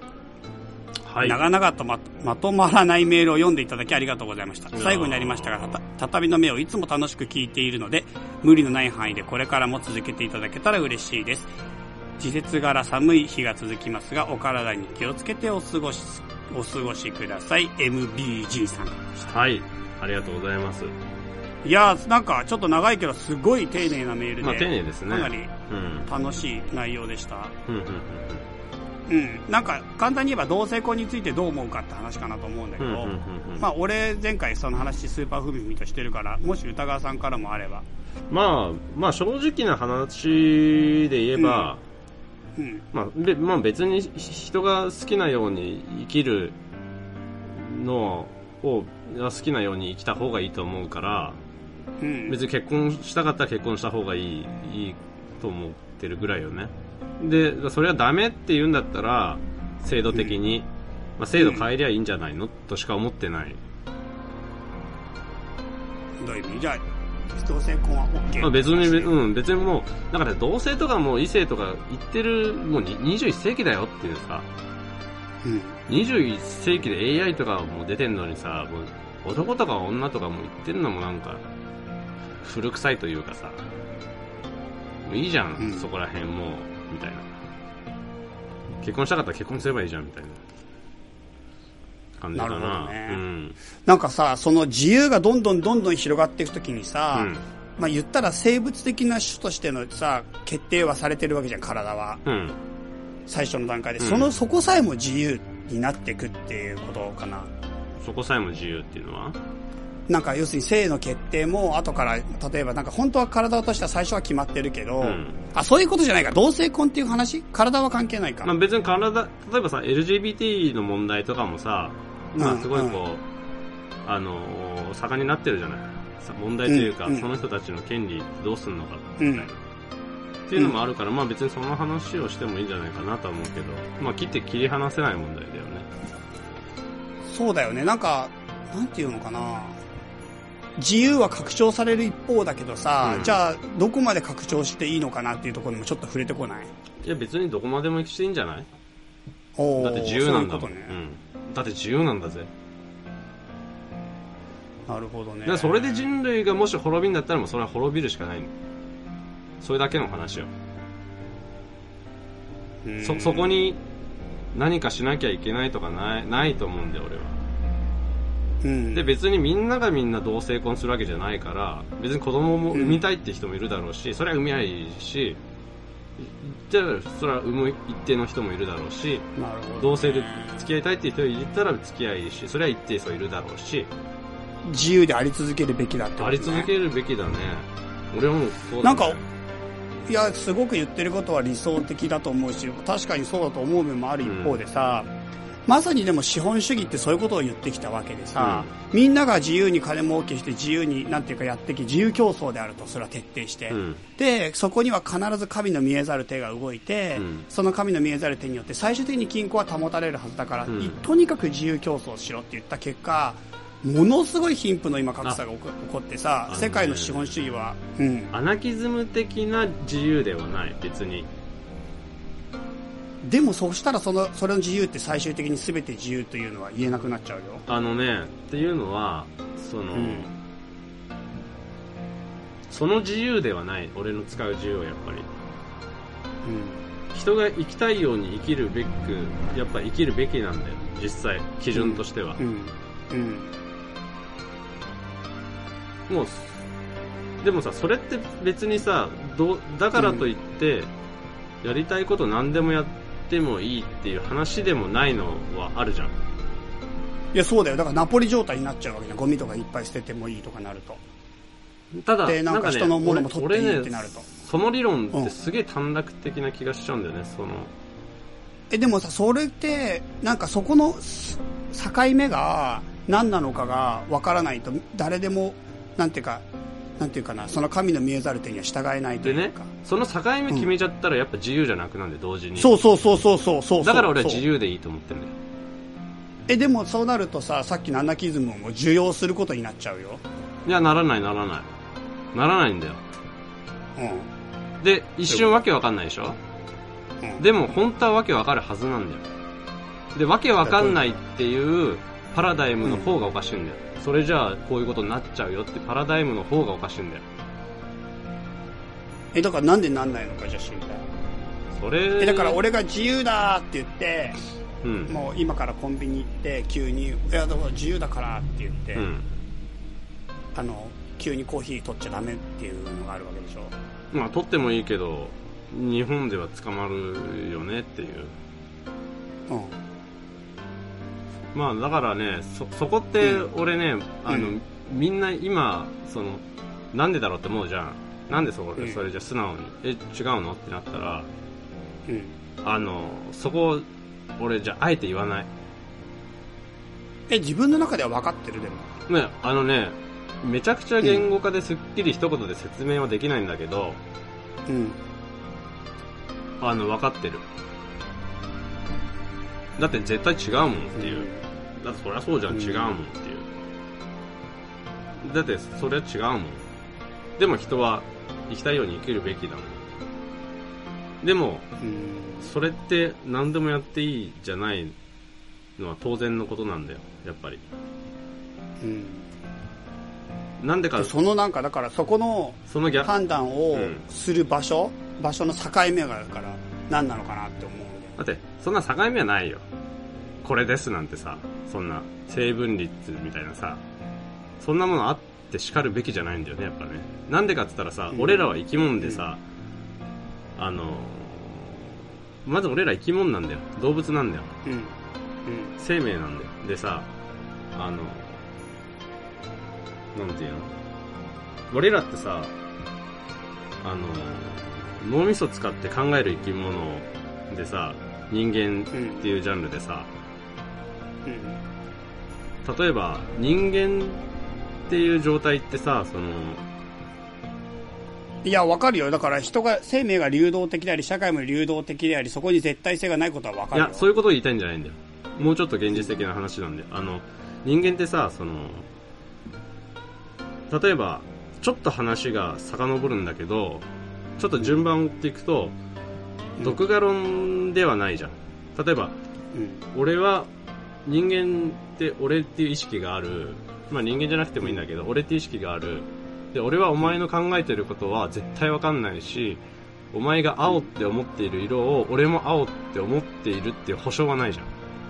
うん。ってなったら俺の範囲でしかわかんない。つまり、俺のせ世界は俺の中の世界でしかないっていう考え方が、うんまあ独画論だよね。うん。で、なんで、えー俺らの世界は独画論で終わらないか、俺が死んだら世界も終わるって終わらないかっていうと、俺はちょっと思ってるのが、その、まず俺らはさ、今考えてる。で、一応今、言語を使って考えてる。うん。で、言語を使って考えるっていうこと自体が、言語っていう、すでにそこに存在しているコミュニケーションベースのものを借りてきて考えてるんだよね。そのルールにのっとって、言語っていうものの。っていうことは、そもそもの段階で、俺が脳み、意識があるっていうことを認識するというかさ、その考えるっていう時点で、コミュニケーションベースのものを使ってるってことは他者を容認してることなんだよ。つまりそこにすでに他人があるんだよね。ってことは、俺一人の世界じゃないという前提があるってことなんだよ。独画論ではないっていうことなんだよ。うん。他者がいるっていう。他者が、他者との介在の中でしか成立しない仕組みを自分自身が生活の中で使うからってこと？いや、すでに存在そのものの中に他者っていうものが前提としてあるってことなんだよね。だからその言語というのは他者がいるから成立する仕組みであって、その仕組みを使って自分が思考するということは、前提としては他者が。そうそうそうそうそう。そう、もういるっていうことを容認してるってことなんだよ。うん。すでに。受け入れてることなんだよ。で、ある以上、うん。その、他者っていうものとの関わり合いの中で、いるっていうことを受け入れてる以上、その他者っていうのを、その、認めざるを得ないんだよね。うん。でちょっと飛躍することに聞こえるかもしれないけど、それがまあ理由の一つではあるんだよ。自由にしてはいけないというかさ、その、何をしていいわけでもないっていう。で、なんでか、そうすると他人の迷惑っていうものは一体何なのかって話じゃないな。他人の迷ちょちょっと惑。さらに、さらに言っていい？さらに言っていい？あの、うん。プラス、その、俺は考えているって思うじゃん。で、チャイも俺は考えているって思うじゃん。うん。で、俺は俺だっていう意識があって、チャイも俺は俺だって意識がある。うんで、俺っていう自我があるって俺は思ってる。で、チャイも俺っていう自我が思ってるってなったら、デフォルトとしては一緒の仕組みなんだよね。うん。ってなった時に、逆に言えば同じなんだよね。うん。製品としては同じというかさ。うん。うん。ってなったら、俺も、俺もお前も、俺もお前みたいなさ。うん。結局、あんま変わんない、変わんないっていうかさ、うん。同じになるんでみんなが。うん。ってなった時に、あんまりその、攻撃する理由がないというかさ。いや、攻撃をしてるんじゃなくて、だからその自由というものが、なんていうのかな。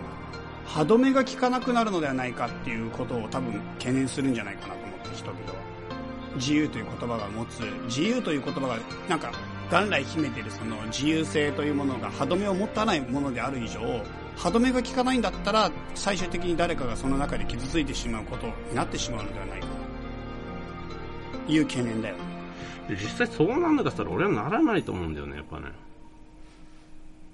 でもなんかそれがだからなんか容易に信用できない事例をやっぱり自由の中に見ちゃう気がする。見たことがある気がする。でもなんかそう思っちゃうんだよね。だからそれが。多分。そうかな。だって自由って歯止め効かないことが自由だとするなら歯止め効かないで動いてる以上その先に誰か人がいた時に自由に自由じゃないんだよね。ただ、歯止めわがま、が効くわがままなだけなんだよね。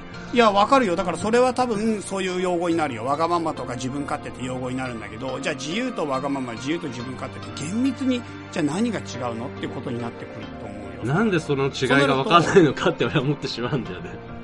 逆に言えば。え、だから、え、でもそれがそんなに簡単なら、それは何なのっていうこと。なんでその違いがわかんないのかなっていう。そこがな、逆に聞きたいんだよね。なんでそれを同じだと思っているのかみたいなのが。うん。いや、それは不思議だよ、でも。そうなるよ。なるよっていうか、なってると思うよ。そうかなんかやっぱり、うん、どうなんだろうね。どうなんだろうね。俺はまあ、そまあまあ、俺は基本的にそうは思ってないっていうのと、うん。で、仮にじゃあさ、その、同性婚を自由にするじゃない。うんうんで、別に性転換だったりさ、国籍を、あ性別を、その、国の中での登録っていうのはなんつうの？もう切り替え可能だとするじゃない、もっと容易にう。ん。にしたところでな、何が問題なのかがわからない。うん。うん。うん。全然何が問題になるのかが全くわかんないんだよね、うん。いやもうなんか今その話より自由の拡張の話に今シフトしてしまった。それはもうそれ、俺の中でか解決というか、そんなことはさまつなことだね。俺。なんでえ、自由の拡張概念？え？怒られる。それはもう、この、この話の流れの中では、さまつなことでしょ。だってそれもとっくに突破突破した先だよね。自由の拡張概念がさ最後人を傷つけるか傷つけないかの時に、傷つける恐れがあるということはありえないっていうのが歌川さんの主張でしょ。だから、うんそうそうそうそれは違うもんだ。全然別物だから。別物だから。でもなんか、う多分普通の人の中にはそこの違いがつかない人がとても多いはずだし、うん。でも、じゃあその人たちに伝わる言語にするために、やっぱそこの、なんていうか、境界線を知りたい。いや、境界線って言われてもそんな明確に何から何まで境界線があるっていうもの自体って思ってないからないや、そうなんだけど、いや、わかるよ。言ってること全然わかるし、その通りだけど、なんかでも言語にならないものを言語化する必要が、僕はいつもあると思っていて、うんなんかこれは感覚だから、これは言語ではできないからって言って、なんか言うことは真実だと思うけど、うんでも、でもそれじゃあいかんだろうって僕はいつも思うタイプだね。なんかやっぱりできないことは100も承知だけど、それでも近づけるために、何か伝わるために伝えるために、何かコミュニケーションするために、やっぱり言語はどうしても有用な手段だから、どんなに語弊や語流があったとしても、チャレンジすべきだと僕は思ってるのね。例えばさ、俺がさっきの説明言語化したじゃない。はいはいはい、はで、い。それに対する反論が返ってくるじゃない。でも俺はそういうことじゃねえんだよね。その、俺の言ったことが成立するかしないかとかっていうのは大した問題じゃないんだよ。そういうサンプルをいくつか上げていくことの相対として見せなきゃいけないんだよね。うん。だから一個一個が成立するとか成立しないとかじゃないんだよね、やっぱね。だから言語化っていうのを俺はあんまりしたくなくて、言語化すると必ず、その言語化したものにフォーカスしすぎてしまって、それが、あの、論理的にちゃんと正しいのか、たあの論論理的に通ってんのか通ってないのかって話になってくるんだよ。でもそこじゃねえんだよわかるよ。だから、それでもなんか、ごめん、ちょっとまた話飛ぶけど、さっきの作品と芸術な、あ芸術家の人柄の話にかなり戻るな。一個一個の作品じゃないんだよ、やっぱりそうなると。まあそうだよ、そうだよ。でもたくさんたくさん作品を並べて並べて並べてきた時にその人の思想とかその人の芸術家っていうものがあって、やっぱり最終的に人に変えるっていうか、うん。一個一個は現象なんだよね。でもそのと総体がその人の表現。うん、そうそうそうそう。だから、まあ、だから、だからやっぱりその、線引きはできないんだよね、やっぱね。そうなると。サンプルを上げていくしかないというかさ。そう。ん。で、あとはもう各、まあ各自で考えてもらうしかないんだよね。分かってもらうしかないんだよね。自転車と同じでさ、うん。俺がどれだけ乗り方を説明してでも乗れないのと一緒というかさ。うん。まあ、分かった分かった。でもなんか言ってることは分かるんだけど。なんわかるでしょ？だって実際実際分かるでしょ？いや、分かるよ。わわかるけど、わかるけどみんながわかるように、こう、突っ込んでるわけでしょ？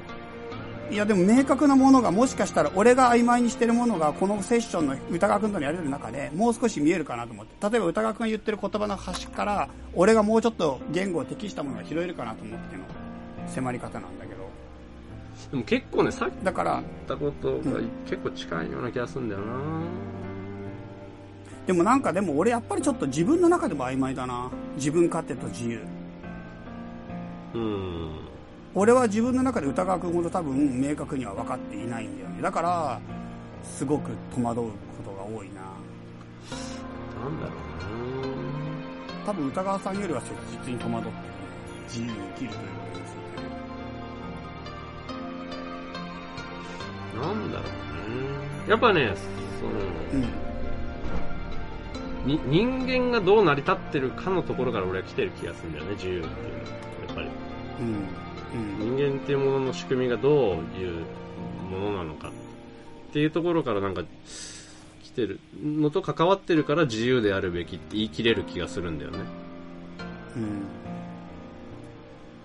自由であるべきねそう。まあでも本当その通りだと本当に思う思うんだけどただやっぱりじゃあ全員自由って言った時に何か必ずそれを逸脱してやらかしちゃうやつがいるんじゃないかって思っちゃう不安感はある。うんそれをやっぱなんか、なんか変な話、自分とか自分の知ってる人とかは大丈夫かもしれないけど、じゃあ全員 OK 言った時に分かんない人も必ずいて、うん。そんな時の歯止めが効かなくなる人たちが出てきちゃった時に、なんか自分が自由って言ったその、それとその人の自分勝手は違うからっていうのが、なんかもう後から収集がつかないというか、ああその矛盾してんじゃんみたいになっちゃうってこそうそう、その時に説明が自分の中で用意できない時に、やっぱり声高らかに言い切れない自分がいるなと思ったの。だからなんかあくまで俺が求めてる自由は非常に個人的なもので、共通の価値観として自由に行こうやっていうのがなかなか言い切れない部分はそれなの。なんか俺は自由に仕事して自由に生きたいと思って自由に自分に挑戦したいと思うけど、でもこれはあくまで俺のケースなのね、俺が思ってんの。なんかそれをだからみんなが、なんていうかな、やるべきとも、まあそもそも思ってないけど、うん思っていないんだけどでもうん。どうだろうね。まあさ逆にちょっと分かりやすく言えばうん。じゃあじじゃあ自由に行こうやって言った場合で自由に行くとすんじゃん。うん。うん。荒れるとむちゃくちゃになるとすんじゃん。うん。で、むちゃくちゃになるとしたら、逆に言えば、俺はこのむちゃくちゃは嫌だなっていう自由もある。じゃあ自由もあるんだよね。うん。別に、その、そ、そっちの自由で言うならばね。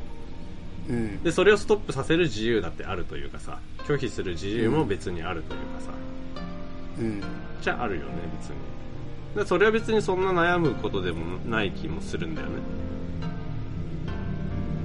でもなんか一つ恐ろしいのはやっぱり欲望の暴走っていうか、うん。欲望の暴走っていうのが集団化してさ歯止めが効かなくなった時にやっぱり個人でとやめようって言っても個人の段階では止められないうん。なんか大きな流れになっちゃう時があって、なんかそれがなんか止められるのは自由かもしれないけど止める力はもうないってことってたまにない、うん。まあ、あると思う、あると思う。集団の怖さっていうのはめちゃくちゃあると思う。そう、うんで集団の怖さっていうのがやっぱり自由っていうワードと非常になんていうかその近いというか集団の怖さを誘発しがちなワードであると思っていて、うん。なんかそれがだからなんかなんていうのかなうん集団を維持できる、集団っていうか社会を維持できなくなる可能性を、やっぱ多分に払うんでき気持ちになっちゃうね。もうね。そうまあそうなったらもうそれは自由じゃないんだよね。そのもともとそれがね。俺の言う自由ではないということになっちゃうんだけどね。その状況がね。ただまあいいや、ちょそっとごめんごめん。ちょっと行ったり来たりしてあれだし、あれだけど、なんか自由は俺も求めてはいるからこそ聞きたかったうん、うん話。、まあこれはねそれをさサクッ俺はガチガチに、サクッと言えないね、なんかガチガチになる生き方なんか何にも魅魅力感じないし、本当にもう、ね、可能性は模索してなんぼだって思ってるからあれだけど、うん、まあいいや。そんなんでいいいいか、この話は。もうなんかずーっと続くと思う。まあまあずっと続くしここの話はまたあの更新しようよあの俺俺もなんかもうちょっと分かりやすいのができたらまた言う。俺は。そうだね、うん。そうしようか。言った手言い出した手前。でも今の話の中で、俺歌川くんが極めて深いことを言ってるというのが一つあって、うん。これもちょっと余談だからもう本当は今日あんまり話したくないんだけど、うん。俺ずーっとね、自分の中で疑問だったっていうか、うん。読み込めなかったことが一つあって、うんうんうん法華経法弁本の十如世っていうのが出てくるところがあって、うん十如世っていうのは、あの、あれなんだよね、小異諸法如世三如世三如世大如世二如世三如世二如世二如世下如世五如世本幕教頭っていうやつで今言われてもわかんないなうんそう、訳すと、格のごとき、そう、姿ね。で、格のごとき、尿税、小だから性質で、格のごとき体。で、格のごとき、尿税、小、尿税、尿税力力。うん尿税さ、格のごとき、あの、作用。うんで、尿税さ、尿税因、格のごとき原因。で、格のごとき縁。格のごとき、うん原尿税、尿税格結果。で、格のごとき、あの、報い。そして格のごとき、あ、そのようなことが一貫して起こるって言ってるのよ。で、何を言ってるかって、これは存在の現れ方っていうことを示してる話で、うんなんか、例えば、か、まあ、仏がいたとしたら、うんその仏は仏のような顔をしていて、仏の性質を持っていて、仏のような、仏の行いをして、仏としての報いを、あの、結果が出て、仏としての、なんていうか、報いを受けてっていう、なんか、一つのものが一貫して、そのものとして成立してるっていう話なのね。で、地獄だったら地獄にいるような苦しい顔をして、地獄のようなこ行いをし、地獄の民のような行いをして、うん。うんで、またそれが、なんていうかな、あの、地獄の作用をして、またそれが繰り返、あの、結果を受けて、また地獄の一貫性を持ってるっていうかさ、うんうん。その、住んでる主情がそれぞれそれぞれの一貫性を持ってるよって話をしてるのよ。うんうん。まあこれ、ちなみにこの前の仏教講座で話した内容なんうん。結構この前の仏教講座かなり深いやつでちょっとやりすぎちゃって、うん天台、天台大師1年3000のね、も世界一わかりやすい1年3000ってやつやったんだけど、もう全然わかんないそのタイトルだけじゃ全然わかんないけど世界一わかりやすくやったやつだ。ちょっと話をちょっと戻戻すけど、うんだ仏教講座やった人は聞いたかなと思って。また存在のね、銃の現れ方っていうことを言ってるわけよ。うんうんあ存在のあり方うんうんを銃の観点から見てるだけの話なの。地獄には地獄普通の世界には普通の世界のみたいなってこと？違う違う違う違う違う。もう一回、あのーもう一回言ってよもうちょっとわかりやすく言ってだから、仏のは仏さんの顔をしてる。顔してんだよねうん。で、仏の性質を持って、仏のような行いをして、仏のようなことをするから、仏のような結果が来て、なんか一貫してる、仏は仏。うんで、地獄の人は地獄のような顔をしていて、うん地獄のようなことをして、地獄のような目にあって、地獄のような、なんか気持ちになって一貫してる。うんっていう話。だから全ての存在は一貫性を必ず持ってるって話なの。うんうんまあ一つね。それで、そんな話をしてるわけ。うんうんで、まあこれが一応世界の真理、宇宙の真理であるって言ってるのね。うんまあ釈釈迦が言ったってことが、その重要なのね。世界の存在のあり方を、うん処方実相って言って、宇宙の真羅万象のあるべあるあり方っていうものを説明した箇所なの。うんで、これが古来より、万人成仏の根源、万人成仏が説かれた箇所って言われてたの。えー、全然ポイントがピンとこないね万人成仏っていうのは全ての人が仏になれるってことね。うんあ要するに俺ら凡夫人間でも、誰でも仏になれるっていうのを、今の箇所が実は万人成仏の箇所だったの。ええその大事なキーワードだよってこと？違う違う、今の箇所を根拠に万人成仏が解かれたとされてる。今ので、今の聞いて、シャリオツっていうね、仏の知恵第一の十大弟子の一番の超トップの人が、今の話ね、うん。あの、釈釈尊に宇宙の死んだ万象の真実の真理とは一体何でしょうかっていうことについて、うん。釈尊が、まあ、実際はそれ解いて、あの、質問はしてないんだけど、うん。シャリオツは。うん。でもシャリオツが、あの、釈尊がその宇宙の死んだ万象の真理について宇宙のつあの、なんていうか、すべての主情というか存在は、うんまあそのようなそう姿をしていて、そのような性質を持っていて、そのような行いをして、そのような報いを受けて生きていて、それが一貫しておるんだよって答えるのよ。うんそれを聞いた瞬間、シャリオツは、成仏が解かれたって言われ、言ってうん、自分自身がもう特進して成仏しちゃうっていうか、未来に成仏することが決定するの。うーんわかんないねなんななんで？でしょ？なんでなんで？なんでそうなるかって、俺これ実はこのことに、この5問、その問だけで10年以上悩んだ。長いね悩んだねわかんなくて。結構悩んだねそう。いや、それが万人成仏の頭って言われてて、うなんでそれがそうなのかなってことはずっとわかんなかった。んうんでもそうだってもうずっと言われて、どの解説書にもそうだっていうしかない。うんでもなんでなのかが全くわかんない。それが脈絡がなさすぎる。うんすべての存在のあり方を説明したってことはまあいいよ。でもそれがなんで万人成仏になるのか。っていうのが最近分かって、うん。うん。で、最近分かったからこの仏教セミナーの講義やってきたんだけど、うん。その内容で。うん。まあでも、プラスアルファ今の歌川くんの話とまさにリンクしたのが、うん。どういうことかっていうと、仏が仏として存在して、仏と仏としてなんか起こってくる、その仏の仕組みと、うん我々は凡夫が生きてて凡夫としてやっていく、この凡夫の中で起こってくる姿や性質や因縁果報の仕組みが全く一緒だって言ってるだから仏と私たちは全く同じ仕組みで生きてるから私たち自身も仏と同じ仕組みの同じ土壌のせ存在だなるほどね。だからさっき歌川君が言葉について説明したこととまたまさに同じで、うん。それはその言葉っていうことがあ違う違うじ独画論の話した時と全く一緒。俺とお前の違いがないってことだよね。一緒ってことだよね。そうそうそうそうそう。だからその存在の仕方を説明した時点で成仏は成仏が明かされるというか同じものだってことが明かされてしまった。なるほどね。なるほどね。なるほど。そういう話だってことが俺はつい最近分かった。うんうんうんうん。なるほど。っていうことを言いたかった。なるほどねなんであれが万人成仏の歌詞なのかみんな分かってんのかな。いつも思ってた。確かにそれだけ言われたらピンとこないよね。それでもそれ以上説明がないから分かんないのかなと思って。俺それずっと悩んでたんだけど最近まさにさっきの独画論理論と一緒でパッと分かったんだね。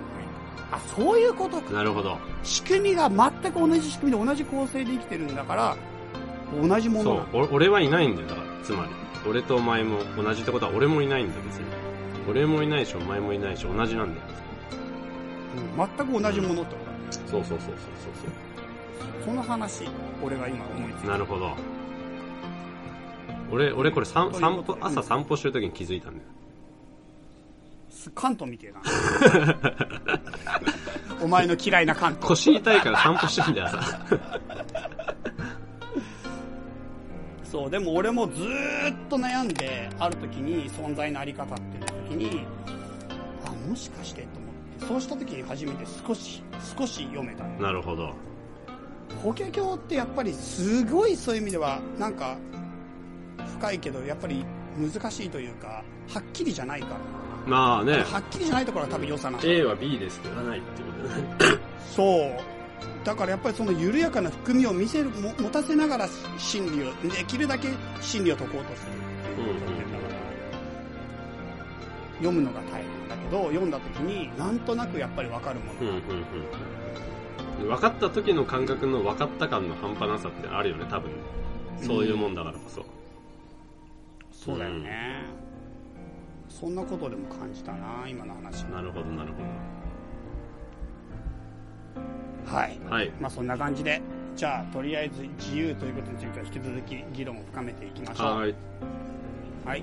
じゃあ今日はこんな感じで終わりにしましょう。はいはい。皆さん、じゃあ感想のある人は歌川チャイアットマーク Gmail.com ということで、メールの方いただけたらと思います。はいではでははい。じゃあもう時間結構経ってしまったけど、こんな感じで終わりにしましょう。はーいはい、じゃあね。はいはいお疲れお疲れはい。じゃあここで番組からの告知ということでよろしいですか？はい、大丈夫ですよ。はい。じゃあ、ぼまずは僕の方から告知しましょう。はい。えーとですね、もしかしたらこれもうラジオ配信してる頃には意外に間に合ってないかもしれませんが、え、そんな間に合ってない可能性あるか？はいはいはい。まあいいや。あるかもしれないんだけど、一応セカダツセミナーっていうのは畳の目とはあんまり関係ないんだけど、セカダツセミナーっていうのをやりますと。いや、全然関係なくない？そうなんですよ。世界遺産と雑学のためのセミナーだからね。全然関係ないじゃん。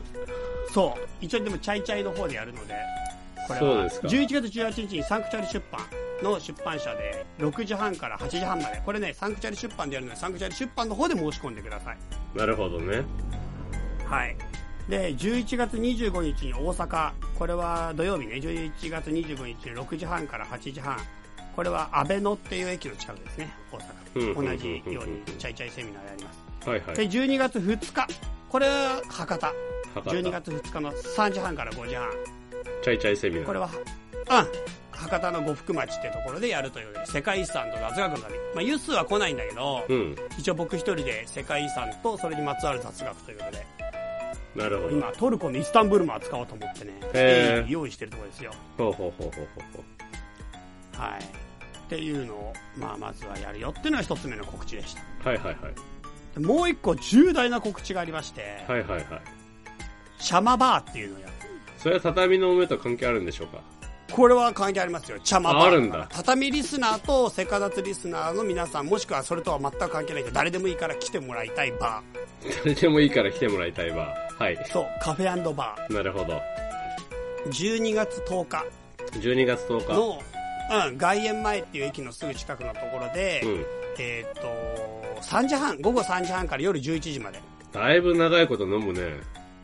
うん。あの、でも出入り自由だから、うもう全部その、なんていうか飲んだ分だけのお会計になるっていうことで、誰でも来て、誰でも帰ってって感じの。ふんふんふん。じゃあ仕事帰りにフラッと来るのもあり。そうそうそうそうそうそうそう。そこで一応リスナーさんとかリスナーさんじゃない人とか、まあ自由に来てもらって、まあ楽しんでもらえたらなっていう企画をやりたいと。なるほどなるほど。うん。で一応今回はね、マジでガチなプロ料理に抑えたんですマジでガチでプロ料理に。よ。はい。なるほどそう。。何料理それだから、もともと中華料理屋で多分ずっとコックやってたと思うんだけど、多分なんなんかおつまみそれなりに作ってもらえると思うから。まあその人におつまみを中心に作ってもらって、まあ、あとはちょっと普通にお酒とか、なるほどまあ昼間カフェなんでコーヒーとか用意して、なるほど。うん、プラッと遊びに来てプラッと帰ってもらうような憩いの場。本当はね、茶間スポットっていうのが実は全国にあるんですよ。はいはいはいはい。ところがこれがなかなかね、こっちの東京方面には少ないのと、うん。まあなかなか今そんなにあれなんですよ、あの、うまい形でみんなが集うって状態まで来てないから、うんうんうん臨時茶間スポットってことでね、今回はね、僕の方でやらせてもらって、ふんふん。これを機に茶間スポット全国展開したいんだよね。ここれを機に、あそういう企みのある、あれなんだね、今回の集いは。茶間スポットって今ちなみにすごいんだよ。今全都道府県への展開を目指してるんだけど、うん。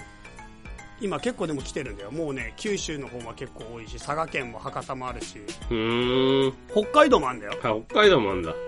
うん。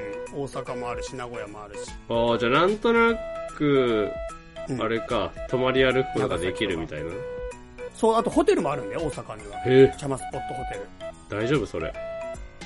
え、どういうこと？いやー、なんか、ホテル、評判落ちないのかなと思って。いやいやいやいやいや、むっちゃ上がるでしょ。上がるかしら？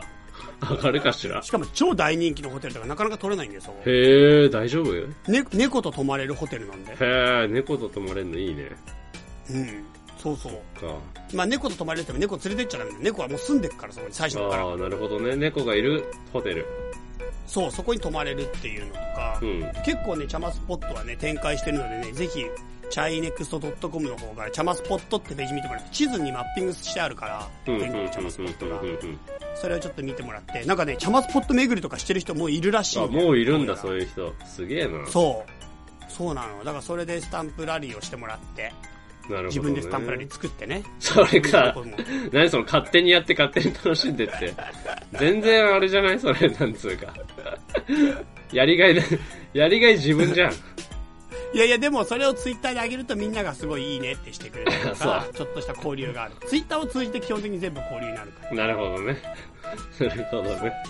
了解です、了解そです。んな感じですよ。まあ、とりあえず、茶間バーあ、茶間カフェバーも来てほしいけど、茶間スポットも全国に大募集なのでね。はいはいはいはい。今だったらね、あれですよ。年会費登録費一切無料ですからね。今入った人は永久無料ですからね。チャマスポット？そう、茶間スポット。もう、これはいつか金取るんだっていうね、企みが見えるよね。完全企みが見えるよね。めっちゃ客が来るようになったら考えよう。今ね、そんなに今そんなにあれなんだよ。効果はないから、今だったらどんどん増やしていきたい。なるほど精力的に全国展開してる最中だから、宣伝もしてます。すげえなっていう状態。なるほどね。っていうのが僕からの告知でしはいはいはいはいはい。た。はい。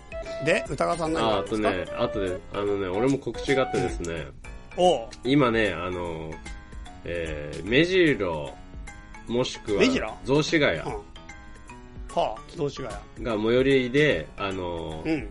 あ、間違えたな。こういうのってね、多分、本題から言うべきだね、これね。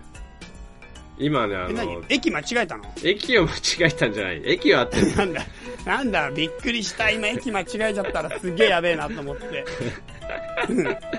いや、これ、こういうの難しいね。あのえ何があるの？あのね、俺、展示でしょ？そう、展示やってんの誰にも告。知してない。そう、まだ DM 送ってないんですが、うん。展示がね、オープンしてるんですよ。はい。で、これがですね、えー俺とうん。秋山ブックさんっていううん。人と二人でやってる展示で、うん。あのー10月28から11月26日までやっててですね、あ、これもまた順番間違えたな。これ展示の内容を言うべきだね。まあいいよ。うまあ展示してんすん。どうよ。な内容？はい。なんか、どんな内容なのどんな内容なのよ、じえっとね、俺がね、あのゃー物を作って、あ。うん。秋山さんって人が、うん。秋山さんって人がね、あのーその場所に行って、その場所にあるものを勝手に並べ替えて、帰るっていうことをやってる人なの。帰る？帰る。はで、俺がそのギャラリーで制作し、をしてて、そこに、えー俺がいない時に秋山さんがやってきて、い。うん。物を並び替えて、うん。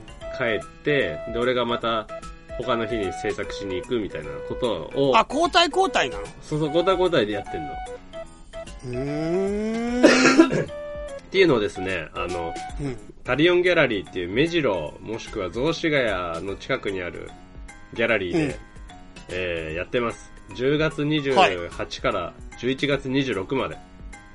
はい。でね、これ行くたびに、あの、多分、多少展示の中身が変わるので、ああ、確かに今の話だとそうだね。そう変わってなかったら逆にやばいよ、そう、ね。嘘ついてることになるから、ね変えな、のちょっとでも変えなきゃいけないんだよ。そうか。そうなんだよ。うん。そういうのを、展示をやってます。はい。タリオンギャラリー。じゃあちょっとそれリンク貼っとくよ。あ、お願いします。うん。ページに貼っとくので、皆さんぜひぜひそちらも覗いてみてください。はい。とうことですね。覗いてみてください。はい。そんな感じですか？あと何かありますか？いや、あとは、えー、告知するものは特にないです。なんか歌川さんの本をたまに買いたいって人いるんだけど、どこで買えるの？ああ、今ならね、ギャラリーに置いてます。タリオンギャラリー。あ、今ならギャラリーで買えるの？そうギ。ャラリー以外では買えるとこってあるんですか？えっ、とね、ウェブサイトで、スペースカデットっていうところから本出してんだけど、うん。うん。そこのサイトか、あとはね、えっ、とね、お店だったらね、うん。うん。えー神宮前にあるシェルフっていう本屋さんか、うん。えーあとはあのウェブサイトでね、シャシャシャっていうサイトがあって、うん。そこでも取り扱ってもらってます。うーん。今、全部うん。し置いてある本は一緒？えー、でもちょ、ちょっとずつ違ったりするかな。多分ね、ここにはあるけど、ここには置いてないとかね、忘れたりするんだよね。俺歌川直弘って名前出てるんですか？その本には。あ、出てる出てる、出てます。じゃあ行ったらなんとなく歌川さんの本を探せばあるってことですね？そうですね。なんか聞いたわからりました。わかると思います。すいません、ね。どうする？誰も知らねえって言ったら。誰誰それ？それ。歌川直弘誰知らねあえどうしよう知らねえな。うんそれならもう、店の前で毎日達成してやりますよ。あれ毎日ギャラリー行かなきゃいけないんじゃないの？毎日じゃなくていいね。すっごい忙しいよ。もういろんなとこ行かなきゃいけない。達成したり、並び替えたり。そうだよ、忙しい、だから忙しいんだよ、俺はもめっう。ちゃ忙しいな、それな。いろんなところで達成しなきゃいけないからね。大変だね、うん本当にね。本当だよ。そうでしたか。そうですよ。わかりました。まあじゃあそんな感じで皆さん以上告知でした。まあもしご興味のあるものがあればぜひぜひチェックしてみてください。はい、お願いします。はい。あお願いしまはーい、ではでは、さよなら。はいこの番組は、たびたびプロジェクトと、邪魔会議の提供でお送りしたんだからね。